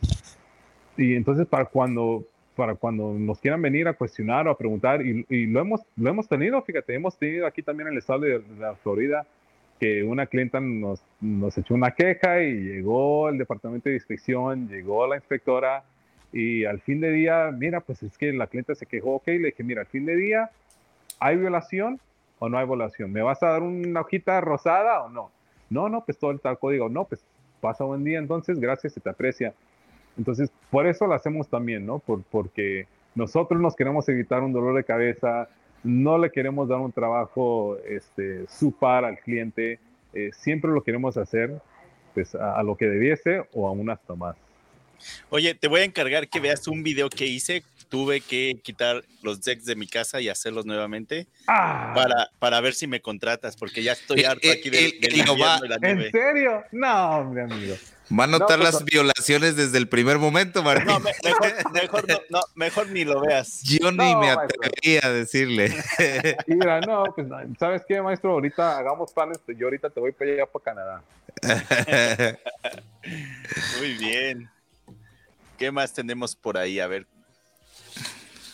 Ah, a, esto, a esto iba con lo de la siguiente pregunta, ¿no? Ya hablamos un poco de lo de la construcción en Estados Unidos y la, obviamente que sí se puede eh, mejorar. Eh, estamos eh, teniendo experiencias en la construcción con conseguir gente calificada para, para, trabajar. Y el problema más grande es que están saliendo bastantes personas que ya se están retirando y no hay bastantes interesados en la, construcción. Ah, mismo Garrett, allá arriba en Maine, tiene ese problema o tenía ese problema, ¿no? Ahora ya consiguió gente, pero tenía ese problema, ¿no? ¿Cómo, cómo en tus propias palabras, cómo atraer a, jóvenes a, trabajar en, las, en, la, construcción? Eh, en, en, mi caso, en lo personal, eh, algo que, que, siempre me he esforzado por hacer es tener un, ambiente, un, tipo de ambiente, un cierto ambiente en el, trabajo, en los sitios de, construcción, eh, que, se permita, ¿no? De chistear un poco, pasar la calmada, tener música, este, algo que se, se, te dé gusto, pues, el poder llegar y al trabajar y decir en la mañana, oye, pues, hoy es día de trabajo. Eh, y creo que el ambiente en mi caso me ha ayudado no solamente a mí, no solamente al equipo también, pero hasta la clientela, y hasta la clientela a veces sale y, andan en buena onda, eh, porque tú armas y, pones un ambiente eh, cuando tú estás construyendo. You set the mood. Que ayuda, sí, y es que sí, es que sí, o sea, nosotros tocamos, fíjate, algo tan sencillo, lo que es la música. Este, siempre nosotros tocamos música y una de las cosas que les digo a los clientes es, o, quieres escuchar la sierra y, el taladro o quieres escuchar la música. Y tocamos de todo, y tocamos desde Juan Gabriel a los Gypsy Kings, a jazz, a tantito de hip hop, ponemos de todo. Y, los Beatles y los clientes hasta te salen bailando y cantando y, y hay sitios que llegamos y los clientes ya tienen la música para cuando llegas en la mañana, ¿no? Entonces, todo eso nos ayuda, a, vuelvo, repito, a mí, a su servidor, también a los, al, equipo. Eh, y los jóvenes se sienten más cómodos, ¿no? Pues llegar a trabajar, poder pasarla bien, este, chistear un poco y cumplir tu trabajo. Y creo que, que pues con Garrett también, y es por eso que digo, porque entre toda la, el cotorreo y el bromear y el chistear, todavía trabajamos y trabajamos duro y trabajamos pesado, pero se la pasa bien uno y así, y así es como que pasa el tiempo también. Entonces, creo que los jóvenes ocupan exponerse tantito más, ¿no? Ver esa oportunidad. Abrirse como que al... Abrirse, correcto, pero este, pero pues sí, depende de uno también el ambiente que uno pone en el trabajo. Cuando tienes a alguien trabajando en tu equipo, ¿cómo te comportas? ¿Como un jefe o como un, como un líder? Fíjate, yo, yo creo que eh, me esfuerzo, me, esfuerzo por, por, tener un cierto nivel de, profesionalismo, pero repito, de estar en confianza, porque yo sé lo que es llegar a un sitio de trabajo y sentir de que ya te está viendo como que con una mirada pesada, ¿no? Yo no quiero tener ese tipo de actitud, no, no, no, yo no me sentí bien recibiéndola, mucho menos quiero yo darla. Entonces, Nunca ha sido mi intención y nunca quiero este, tener ese tipo de actitud hacia el equipo. todos trabajamos parejos y es lo que siempre les digo. Yo nunca pediría que, uno hiciera algo si yo no estoy dispuesto a hacerlo. Entonces, yo siempre voy a dar el ejemplo primero, yo siempre voy a hacer el trabajo primero y si te pido la ayuda es porque yo ya pues le he echado y le he dado hasta lo que el tope, pero la ocupo. Entonces, yo nunca voy a pedir que uno de los empleados haga algo que yo no estuviera dispuesto a hacerlo yo mismo. Eh, y, Entonces, te desenvuelves más como un líder. Sí, sí, lo que platicábamos en otro episodio. Correcto, y es que así, ah, yo pienso que así debe ser y así me ha funcionado a mí. Este, así yo me siento cómodo y ellos se sienten cómodos. Trabajamos en equipo. Perfecto. Por ejemplo, trabajando con en otras empresas antes de que tuviera la tuya y ahora que tienes la tuya, ¿Podrías mencionarnos algunos errores que eh, son comunes en un constructor? Eh, lo, toqué brevemente antes, pero eso de, pues, darte de barato, ¿no? De casi regalarte. Este, y a veces lo tienes que hacer, pues, por, por hacerte tu nombre o por empezar o por lo que tú quieras, ¿no? Pero a veces uno lo hace, que, que se da un, por un precio barato, y el cliente te pide pues el mejor producto y que lo hagas por nada y lo haces, lo haces. Eh, pero llegas a un punto tú que, que, tú debes reconocer y debes entender de que no es algo eh, posible. Eh, uno se va a ir a la bancarrota, el cliente no va a quedar contento de todas maneras, aunque tú lo hagas y le rehagas y le busques de cualquier otra manera, no vas a poder quedar al 100 y contento con los clientes a veces entonces, el saber lo que tú, eh, eh, eh, tu valor, ¿no? lo que tú das, el tipo de trabajo que tú das, y, valorarte a ti mismo y dar ese precio sin, sin, sin, dilatar. O sea, es lo que tú quieres, es lo que tú vales, y, si el cliente lo quiere bien, y si no, pues no.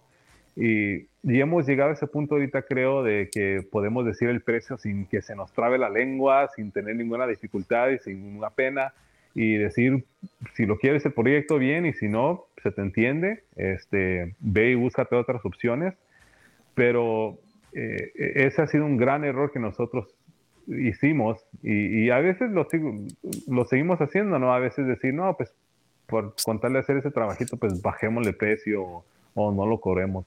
Exacto, creo, que, creo que todas las empresas hemos hecho eso en algún momento, aunque pues no es saludable para las finanzas de, de la empresa, ¿no? Porque si continúas haciéndolo, pues va a llegar el momento en que andas en, en números rojos en vez de que sea un negocio, ¿no? Sí, ya el, environment o el, el, se vuelve estresante, ya tu trabajo no lo desempeñas bien porque ya, ya sabes que el budget se acabó, el presupuesto se acabó y entonces ahí es donde empiezan los problemas, ¿no? Y a presionarte a ti mismo de que ya no hay dinero para pagar a la gente, ya no hay dinero para comprar materiales. Correcto. se valora uno. Ese es el, el, creo que ese es el error más grande que, que, que hemos cometido y que hemos hecho este, también otro error es lo que viene siendo el pensar que uno como individuo puede hacer todo. no, mano, yo... es el Superman. Nadie, nadie, es Superman, mano. Nadie aquí puede hacer todo por uno mismo. Este, ocupas un gran equipo, ocupas un personal que te puede ayudar y que, y que puedas depender de, de, tú de ellos como ellos de ti, ¿no? El, el poder, vuelvo, repito, tener ese apoyo y esa conexión con ellos entonces creo que, hemos hecho eso mismo también, hemos buscado y, tenemos a personas eh, que son importantísimas, ¿no? Mi foreman, mi gerente de oficina, este, son, son personas eh, que, no, no, podría reemplazarlas, no podría yo encontrar otras personas mejor que, que, pues tener esa confianza con ellos y saber de que el trabajo y la compañía y todo va a seguir corriendo, ¿no? Si, si uno está aquí o no está aquí. Entonces, nunca querer echarse toda la carga sobre el hombro de uno y decir, no, pues yo puedo, yo puedo. No, no es algo, y, si lo puedes hacer, quizás lo puedes hacer, pero no vas a durar mucho tiempo, mano. Creo que, que con uno o dos años más ya te vas a acabar y vas a quedar en cero y, no, es, no es saludable pues para uno quedar, echarse toda la carga de tener un negocio si estás empleado tú mismo. Y haciéndolo todo, todo, todo solo, sin ayuda. No, no, no, no se puede. Este, tres dijiste, ese uno, dos, ¿cuál es el tercero? No te preocupes, no tienen que ser exactamente tres, porque ya nos mencionaste. Ya nos mencionaste varios.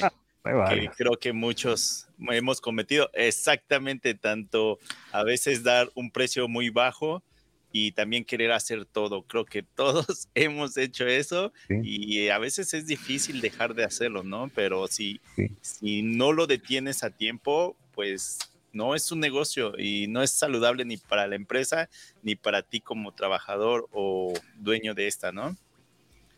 Correcto. Creo que ya también lo mencionaste, Tony, en el principio del episodio, pero ¿qué tan importante piensas tú que es la escuela o la educación para el éxito en la construcción. Muchos de nosotros, especialmente los latinos en Estados Unidos, somos inmigrantes que llegamos y pues no tenemos una educación en específico, ¿no? Nos dedicamos a esto porque nos tocó es, eh, esto. Pero tú en tu experiencia, ¿qué, qué, cómo ves? ¿Qué tan importante es la escuela y el estudio?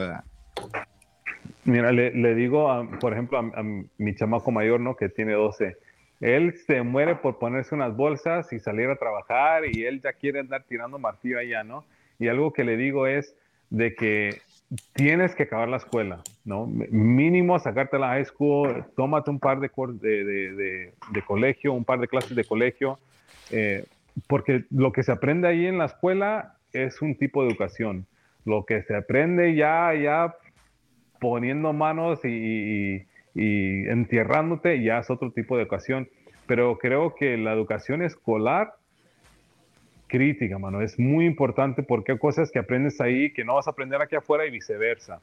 Pero entonces tienes que aprovechar el tiempo, tienes que aprovechar la oportunidad de si puedes tomar, si puedes tomar unas clases, aunque sea clases de noche, o sea, si, si eres recién llegado y si no tienes la oportunidad de ir a la escuela aquí creciendo, vete al colegio de la comunidad, ¿no? Vete al colegio ahí de cualquier ciudad en que estás, toma unas clases, aún, aún lo que viene siendo clases de, matemática básica, ¿no? De lenguaje básica, todo eso te va a ayudar si tú te quieres desarrollar en la construcción, en cualquier otro equipo eh, o en cualquier otro ambiente, ve y tómate esas clases básicas, ¿no? Aprende algo tantito nuevo para que ya cuando vayas tú al trabajo ya tengas tantito más de peso, ¿no? Tantito más de, de algo debajo de su cinturón para que digas, no, pues mira, yo ya sé lo que es algo de matemática, algo de lenguaje, algo de geografía, porque vas con eso y todo eso te da a ti más valor, te da a ti más ayuda y más, este, más peso, pues, para poder tú ir y pedir, pues no, pues quiero ganar tantito más o no, quiero que me pagues tantito más. Pero si llegas con nada y, con las ganas son importantes, ¿no? Porque también si llegas con ganas... Todo se acaba, aunque llegues con el soy ingeniero, ¿no? Pero si no traes ganas, güey, ¿de qué te sirven? Correcto, correcto. Pero aprovechar la ocasión, ¿no? aprovecha la ocasión mientras tengan la oportunidad y tengan las ganas, este, porque el tiempo se va, el tiempo se va y, si te pierdes esa educación, es muy difícil poder reponerla con algo más. Hace un momento mencionaste eh, la comunicación con, con tu cliente, por ejemplo, de, de que ibas a poner música o que si querían escuchar pues, el sonido de las herramientas. Pero aparte de eso, la comunicación con el cliente o con tu personal. En algunas ocasiones intento casi siempre, en algunas ocasiones no hay gente viviendo en esa casa, pero cuando la hay, eh, por ejemplo, con mi cliente es de que eh, el plan del día de hoy es hacer esto y esto y esto, porque quizás son detalles que son muy importantes, pero que el cliente no va a saber que las hice y entonces al final del día pueden decir, no, pues vino y no veo nada de diferente, pero eran molduras, detalles aquí y acá. ¿Tú también aplicas algo así? Lo que hacemos nosotros eh, en lo que es nuestro, el contrato que nosotros damos, eh, lo tratamos de hacer específico y hasta el contrato tiene eh, no solamente el, el tiempo que va a durar, pero al igual las diferentes facetas del trabajo, porque así como va desarrollando el trabajo, así también van los pagos. Entonces, a menos que tú veas el progreso, pues los pagos tampoco vienen. Entonces, todo va junto, todo va pegado con la idea de que los clientes vean, sepan y se sientan cómodos para que, o sea, ha, sido tan, tan increíble la facilidad que nos ha dado de que a veces llegamos al trabajo y ya tiene el cheque el cliente, ¿no? O sea, no es que tú tienes que pedirle porque eso es otro dolor de cabeza, no le tienes que pedir cheque porque ahí dice, correcto, ahí dice, y cuando tú ves que ya estamos en esta faceta, se espera un cheque. Y así ha sido y ha sido increíble porque eh, inclusive hay una vez que, que, uno de nuestros clientes se tuvo que ir de viaje, ¿no? Y me dijo, te lo doy de antelación. No, no, no, le dije, hasta que tú veas el progreso, tú vas a dar el cheque, ¿no? Y, y regresó, regresó, me acuerdo que regresó del viaje y me llamó, me dijo, oye, este, vi que lo hicieron, eh, pero te quiero, te quiero dar el cheque, ¿no? Le dije, pues mañana, ¿no? No, no, o sea, no es como que tienes que hacerlo ahorita, tú vas llegando de viaje, pues relájate, cálmate y ya que te vea el próximo día, pues me lo das, ok. Y fíjate, fui el otro día y ya me tenía el cheque listo y me dije, ¿sabes lo chistoso? Me dijo, cuando estábamos de viaje, me dijo, una de las vecinas me llamó y me dijo, quiero que sepas de que aquí no ha llegado nadie, no se ha hecho nada, dice. ¿A poco le dije? Sí, dice, la vecina me llamó, dice, quejándose de que no había nadie y que le, ah, que le dijo, porque el contrato también está eh, para cuándo se va a completar, la fecha de, de al 100, ¿no? Y, y, entonces que la vecina hasta le dijo, no, ¿cuándo te dijeron que lo va a acabar? Y pues dijo el cliente, no, pues aquí en el contrato está tal fecha. No, dijo la vecina, con, con, con esta, al paso que van, dice, bueno fuera si lo acaban hasta en dos, tres meses. Y no, pues paniqueado, pues paniqueado el señor, ¿no? Y regresó de viaje a ver, a ver, pues el progreso, a ver el que sí vamos a estar ahí, sí se está haciendo el trabajo, ya que la vecina se la pasa ahí en la ventana viéndonos o no, ya es otra cosa, pero pero entonces nosotros eh, es de que desde el inicio ponemos la expectación. Desde el contrato, ¿eh? Correcto, ponemos la expectación por escrito y es de constantemente comunicarse con ellos y dejarles saber, vamos bien, vamos al, o vamos adelantados. Usualmente, fíjate, eso es lo bonito, que lo que hacemos en inglés, alguien me enseñó y, alguien me dijo, you have to under promise y and over deliver. O sea, ofrece menos, ofrécele ¿no? Este, que, que, vas a tomarte un mes, diles, no, este proyecto va a tomar un mes y acábatelo en tres. Porque al final de esas tres semanas, no, pues vas a quedar como héroe. Claro. Contra el contrario, ¿no? Porque si dices, no, pues lo decir, en tres semanas, oye, Tony, me cobraste mucho por un mes y lo acabaste en tres semanas. No, y a veces han salido también, pero a veces, a veces uno también, es, ese quizás es otro error, que uno dice, no, pues ahorita me lo he hecho, no, mira, cliente, me lo he hecho en dos semanas. Y ya vas para cuatro semanas, ya vas para cinco semanas, uh, no, pues eres el peor. Claro. Entonces, siempre he aprendido y siempre he hecho eso de decirles, no, pues me va a tomar cuatro o cinco semanas si yo sé que quizás lo pueda acabar en la mitad de tiempo de eso. Pero por lo menos ya la expectación está y ya tú sabes de que si siempre y siempre sale un pelo en la sopa, si sale algo, tienes el tiempo y si no, lo acabaste temprano, el cliente sale contento y tú acabas súper. Oye, aprovechando, perdón Martín, oye, aprovechando que estás hablando sobre este tema, eh, cuando tú haces tu estimado, tú especificas, mencionaste hace rato, tú especificas cada, cada cosa que vas a hacer lo especificas en el contrato, o sea, como por ejemplo, paso por paso, material, eh, el, framing, el, los footings, ¿todo lo vas especificando o al, cliente, tú, tú, lo haces interno y tú al cliente solamente le das un número? Correcto, entonces lo que hacemos, el estimado, el estimado es muy general, porque el propósito del estimado es simple y sencillamente de que ellos sepan el precio. Eso es lo que ellos quieren saber. En el estimado ellos no les importa qué madera vas a usar o qué altura, qué pulgadas de esto. No, eh, eh, el estimado es general. Entonces, el primer paso después de la plática inicial con ellos es de que el estimado es, este es el tamaño de deck que les vamos a armar, este es el material que vamos a usar y este es el precio. Ya si ellos del estimado dicen, muy bien, sigámosle adelante porque no los tumbó de la silla el precio, ya el contrato entonces ahí sí tiene este va, a ser, este va a ser el tamaño del footing, estos van a ser los postes, este va a ser la madera, esto van a ser los tornillos.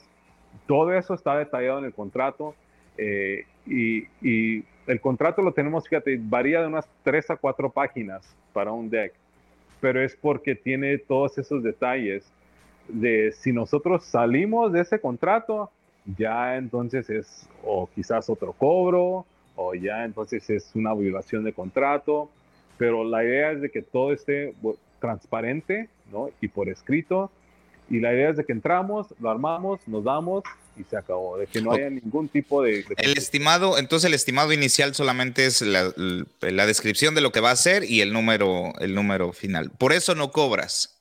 Correcto, por el estimado no cobramos. Este, eso también estamos en desarrollo en hacer unos cambios. Por el estimado no lo cobramos este, tenemos unos sistemas ahorita que estamos mejorando, pero el, estimado es, este es nuestro precio. Este, está bien, si está bien, entonces seguimos adelante, si no, pues ahí, muere. Perfecto. Yo iba a mencionar, yo iba a mencionar que yo creo esa vecina es la famosa Karen, ¿no? De, seguro, seguro, y fíjate, lo raro, lo raro que esa, esa es una comunidad privada y entonces tú entras, pues tienes que entrar por un portón, ¿no? Y, te pasa la seguridad. Y la mayoría de los, de los, de los, de los vecinos ahí, súper amables, te saludan, ¿no? Y pues es una comunidad privada, entonces saludando a medio mundo, eh, que, que, es otro detalle que lo voy a tocar breve aquí. Eh, aquí no hay muchos hispanos, no hay muchos latinos en el área donde estamos, ¿no? Y a veces te, te, te caen esas miradas, pero pues yo saludo, ¿no? Yo saludo a medio mundo y, y buenos días y buenos días y ya pues si el vecino no quiere saludar es ellos, pero por la mayor parte de los vecinos ahí estaban saludando y por un instante le quise decir pues dime quién fue, ¿no? Para poder saber si es alguien que ya habíamos estado saludando o no. Pero bueno, pues así pasa, ¿no? Siempre va a haber, siempre va a haber alguien. Exacto. En un principio de la plática mencionaste que cuando trabajabas en una empresa, el dueño te dijo, no, pues voy a checar qué es lo que hiciste para ver si te pago. Eh, yo soy de la idea de, pues si tengo un trabajador, pues él ya hizo su chamba y si a mí me han pagado o no, él ya, hizo lo que tenía que hacer, ya se ganó su, su cheque y pues si a mí me van a pagar o no, ya no es cosa de él, ¿no? Entonces, creo que a veces ahí también el jefe es un poco encajoso, ¿no? Es, es lo que a veces desmotiva al, al trabajador, ¿no? Sí, es que creo que por eso mismo también he, tenido esas pláticas y, he averiguado, eh, porque ves que hay algunos que, que, contratistas que ya no se quieren poner las bolsas, ¿no? Que dicen, no, pues ha llegado a cierto punto que en vez de yo trabajar, quiero tener a los trabajadores y yo nomás voy a estar el supervisor. Eh,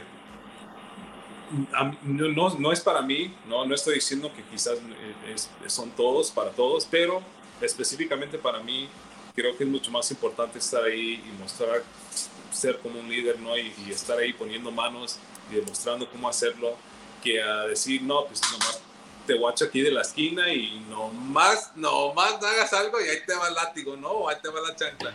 Entonces, este, vuelvo y repito, no me gustaba a mí sentirme así de esa manera cuando tenía el patrón viéndome así, mucho menos lo quiero yo hacer, no hacer los trabajadores empleados aquí.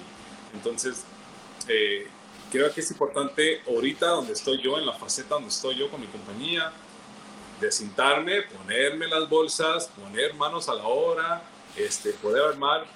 Y luego repito, me gusta, lo disfruto, ¿no? Eh, eh, se la pasa uno tiempo a menos ahí platicando y cantando y bailando y, y poder armando y luego acabas y, poder darte un paso atrás y ver, no, es increíble, hermanos, no, no, se compara y creo que por eso también nunca, nunca volví a, a, lo que estaba, pues, porque tú ves la, la, sonrisa de los clientes, ¿no? Este, la familia que te sale a brincar y dar saltos y, y las fotos que te mandan, hermano, que, que, se la pasan allá afuera y es increíble, hermano, no, no, no, no se compara, pues no le puedes poner precio a eso.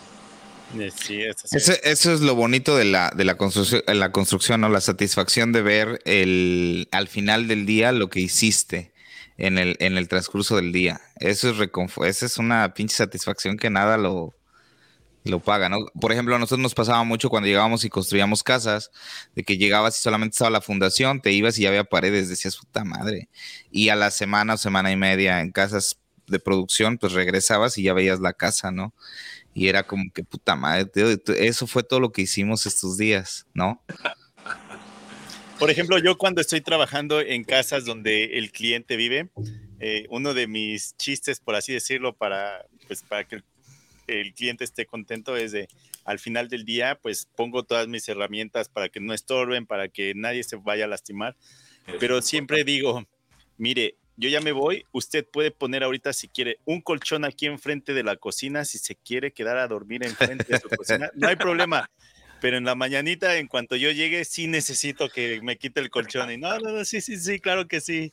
Porque pues es, es ver al cliente contento. En algunas ocasiones no piensan que, que en un día puedes hacer tanto de instalación, en este caso mi trabajo, y ver esa, esa sonrisa o la alegría porque pues están invirtiendo, quién sabe cuánto tiempo estuvieron ahorrando ese dinero y, ah, están viendo su sueño haciéndose realidad, ¿no?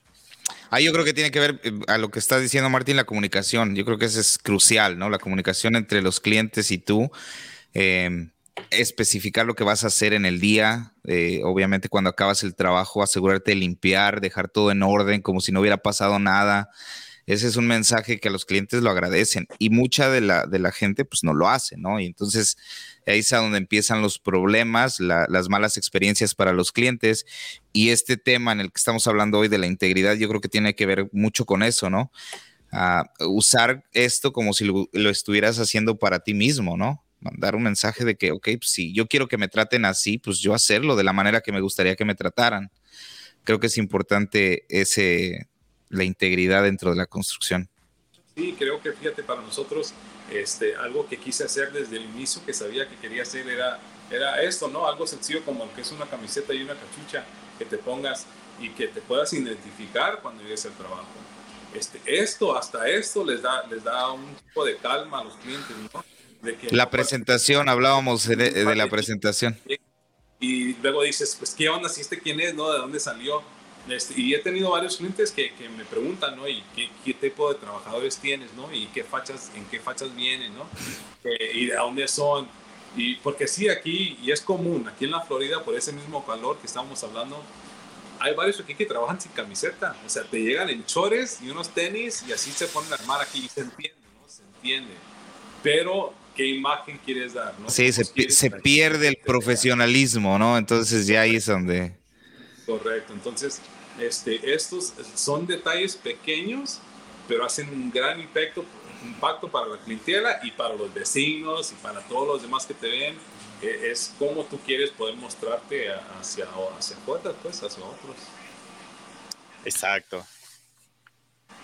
Esperamos que este, este episodio les sirva a muchos de los que están pensando incursionar en la, en la construcción, que con la experiencia de Tony, lo que, lo que nos ha estado compartiendo, eh, nos pongamos las pilas a, volvernos un poco más, a cambiar nuestra manera de pensar, ¿no? A tratar de dar una imagen diferente de los latinoamericanos aquí en Estados Unidos trabajando en la construcción. Creo que eso es, eso es importante. Ya lo veo que está pasando más. Me da gusto verte a ti, por ejemplo, Tony, que estás, eh, estás poniendo el nombre de, de, los latinos en alto y en un estado que es muy difícil. A mí me ha, estado, me ha tocado estar en Florida y la gente es muy difícil pero ha, sabido sobrellevarlo y yo creo que se demuestra el profesionalismo, la integridad, la calidad, el ser humano que eres es, es de admirarse. Te felicito todo lo que nos has platicado aquí.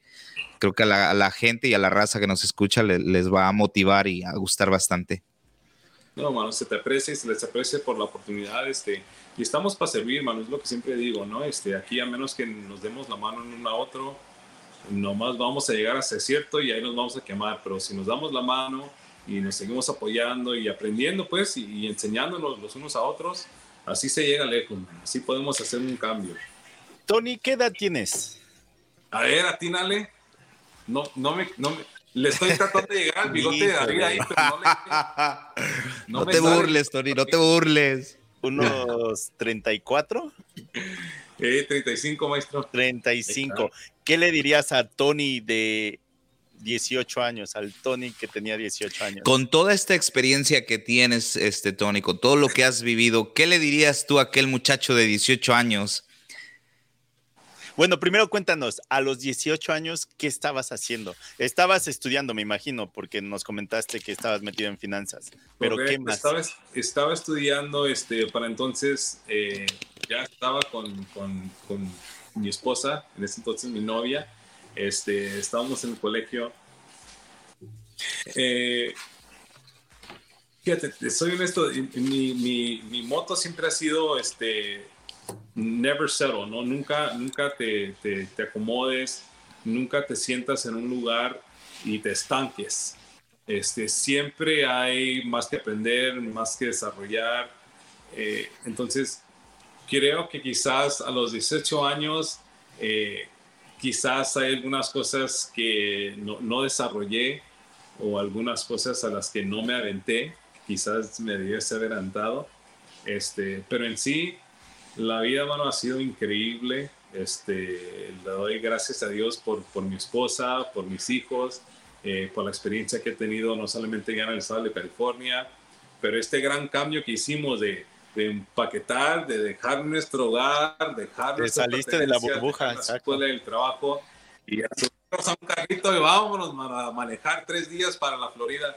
Este, todo ha sido increíble, todo nos ha ayudado y, y aquí este, todo nos ha caído tan bien, oye, todo este cambio eh, ha sido increíble para no solamente el desarrollo personal mío, el desarrollo personal de mi esposa, de mis hijos, pero también en conjunto.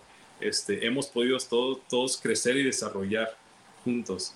Entonces, este, creo tantito, quizás tantito ser un poquito más aventado, quizás darte a, a poquitas más oportunidades en la vida este, y a no decir no, quizás por miedo, quizás por otras razones este, date, tírate esas, tírate esas aventuras, lánzate un poquito más y, así aprendes, mano, o así aprendes las lecciones. A veces caen y a veces no, y a veces te vas a moletear y, y te vas a dar raspones, pero así se aprende la vida. Estoy seguro que en ese momento de ese cambio, pues te daba miedo porque te estabas saliendo de tu burbuja, de una estabilidad que tenías para ver de pues, vamos a ver qué tal nos va, ¿no? Ya tenías un trabajo eh, pues ahí planeado, pero pues no sabías qué era lo que iba a pasar después, ¿no? Entonces, pues creo que muchas personas ese es el... El, miedo. El, miedo o el temor que, que, se tiene porque estás dejando todo, quizá la estabilidad que tenías para ver qué va a pasar, ¿no? Pero llegaste tirando con todo, ¿no?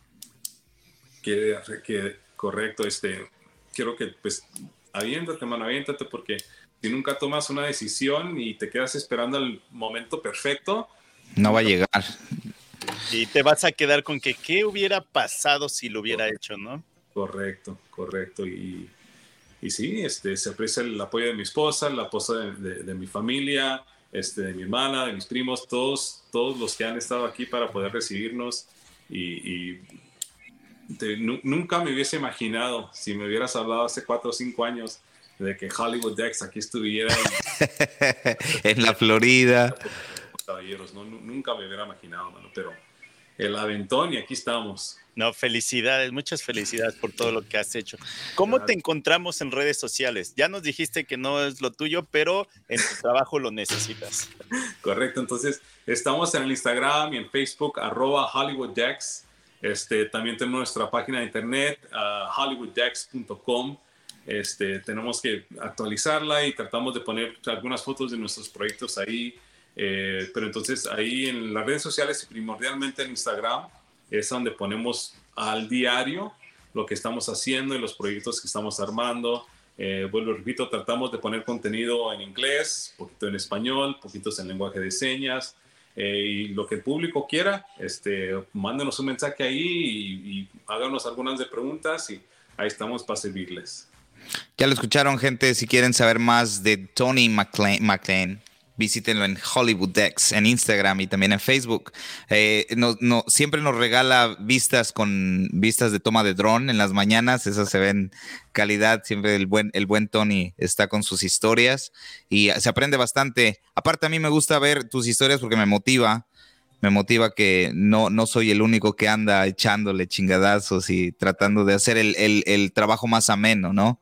Correcto. siempre es, es buena esa actitud. Entonces, algo, alguien que quieras este, recomendar en redes sociales o algo, alguna recomendación que tengas, algún podcast, un libro o algo que tengas que, compartir, recomendar. Eh, este, hay varios, varios que, me han ayudado en lo que específicamente viene en Instagram. Este, hay una cuenta, no sé si la conocen, este, The Mexican Carpenter.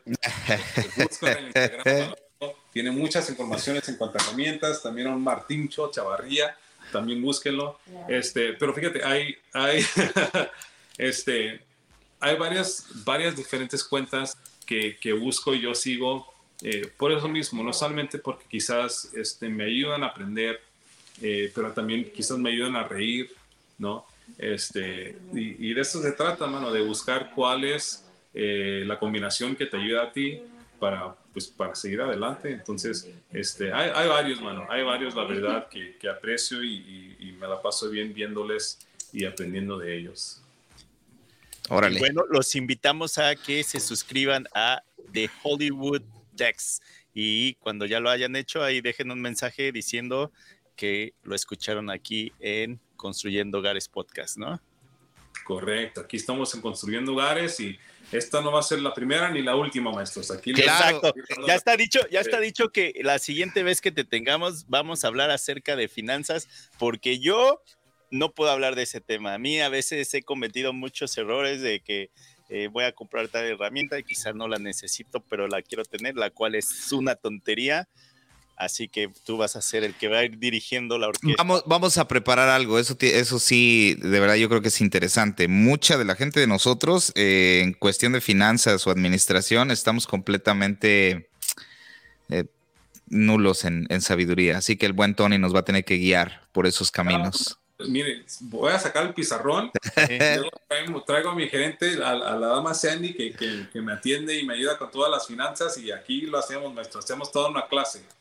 Eh, por ejemplo, no sé si a ti te pasó, David, pero a mí sí me pasó que cuando me mudo a Canadá empiezo a trabajar y empiezo a generar un ingreso. Honestamente, los primeros años era de me voy a comprar esto porque en México yo nunca lo pude hacer, lo quiero y a la semana quizá ya no le ponía atención y honestamente pues es algo malísimo porque ahí tus finanzas van para abajo, apenas empiezas otra vez y ya vas mal. Mira Martín, te doy un, un dato bien breve tengo un colega que sigue en California y el colega, parecido al mismo tiempo, cuando yo me fui, él también se fue a la misma compañía y él empezó ahí y quiso hacer su propia compañía en California. Consiguió algunos trabajitos y te lo juro, si el amigo este no se compra una camioneta cada año, no está contento. Y, y bueno, aunque te compres una camioneta cada año, la próxima va a salir otra más chulada y más bonita, bueno, que te vas a querer comprar y más cara. Y lo que le sigo diciendo, mano, no vale la pena, no vale la pena. No, ahora sí, yo, yo si te enseñan las camionetitas que traigo, mano, pero con que me aguanten para el trabajo y con que me carguen las herramientas, mano, la camionetita va a aguantar y va a seguir, mano, y hasta que no me truene, pero eso de querer tú meterte en deuda o querer comprarte lo más nuevo, nunca vas a alcanzarlo, mano, nunca vas a estar contento. Guarda los centavitos, espérate cuando algo que, valga la pena o algo que esté en venta, ahí es cuando le brinques, mano, pero si no, hay gente que hasta le pica el dinero, no en el bolsillo, y ese es el problema, mano. sí, eh, creo que tú nos llevas mucha ventaja porque tú sí estudiaste finanzas y sabes en dónde hay que hacer y cuándo hacerlo, a comparación perdón, David, vamos, voy a hablar de los dos. Creo sí, sí, sí, no creo que sí. mucho. Claro, definitivamente, yo siempre lo he dicho. Yo creo que si no fuera por mi esposa, porque me controla un poco, yo creo que ya tendríamos más herramienta todavía aquí. David, ¿a ti cómo te encontramos en redes sociales? Que creo que ni te sigo todavía. A ver. Ah, ¿qué pasó, Martín Cho? Ah, ah, ah, en Instagram estoy más en The Mexican Carpenter, en español, esa nada más The Mexican Carpenter, esa donde más interactúo con la gente. Eh, también estamos en YouTube y en mi página en internet, eh, Mexican Carpenter. Ahí hay una serie de blogs que les pueden ayudar o servir. Y de ahí está linkeada todas las redes sociales. TikTok, Instagram, Facebook. Hoy me ganaste, maestro. Hasta en OnlyFans ya lo encuentras. ahí sí tienes que ¿Qué pasó? ¿Qué pasó? ¿Qué pasó, Martincho? Con esa publicidad de gratis aquí. Pues bueno, a mí me encuentran en redes sociales como en el garage de Martincho. Ahí estoy subiendo contenido eh, lo más. Eh, intento hacerlo frecuentemente. Algunas ocasiones se me pasa, pero por ahí me encuentran. ¿Algo más que quieran decir?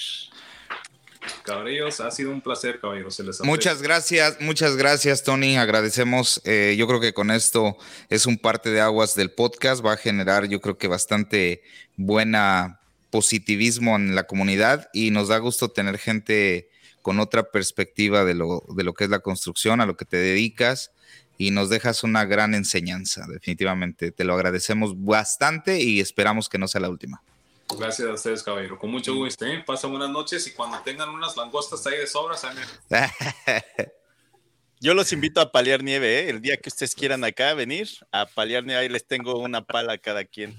Ay, voy, espérate, déjame subir al burro. pues bueno, muchas gracias por eh, escucharnos. Nos vemos en el siguiente episodio y pues que tengan buen fin de semana. Gracias, caballeros, igualmente. That luego.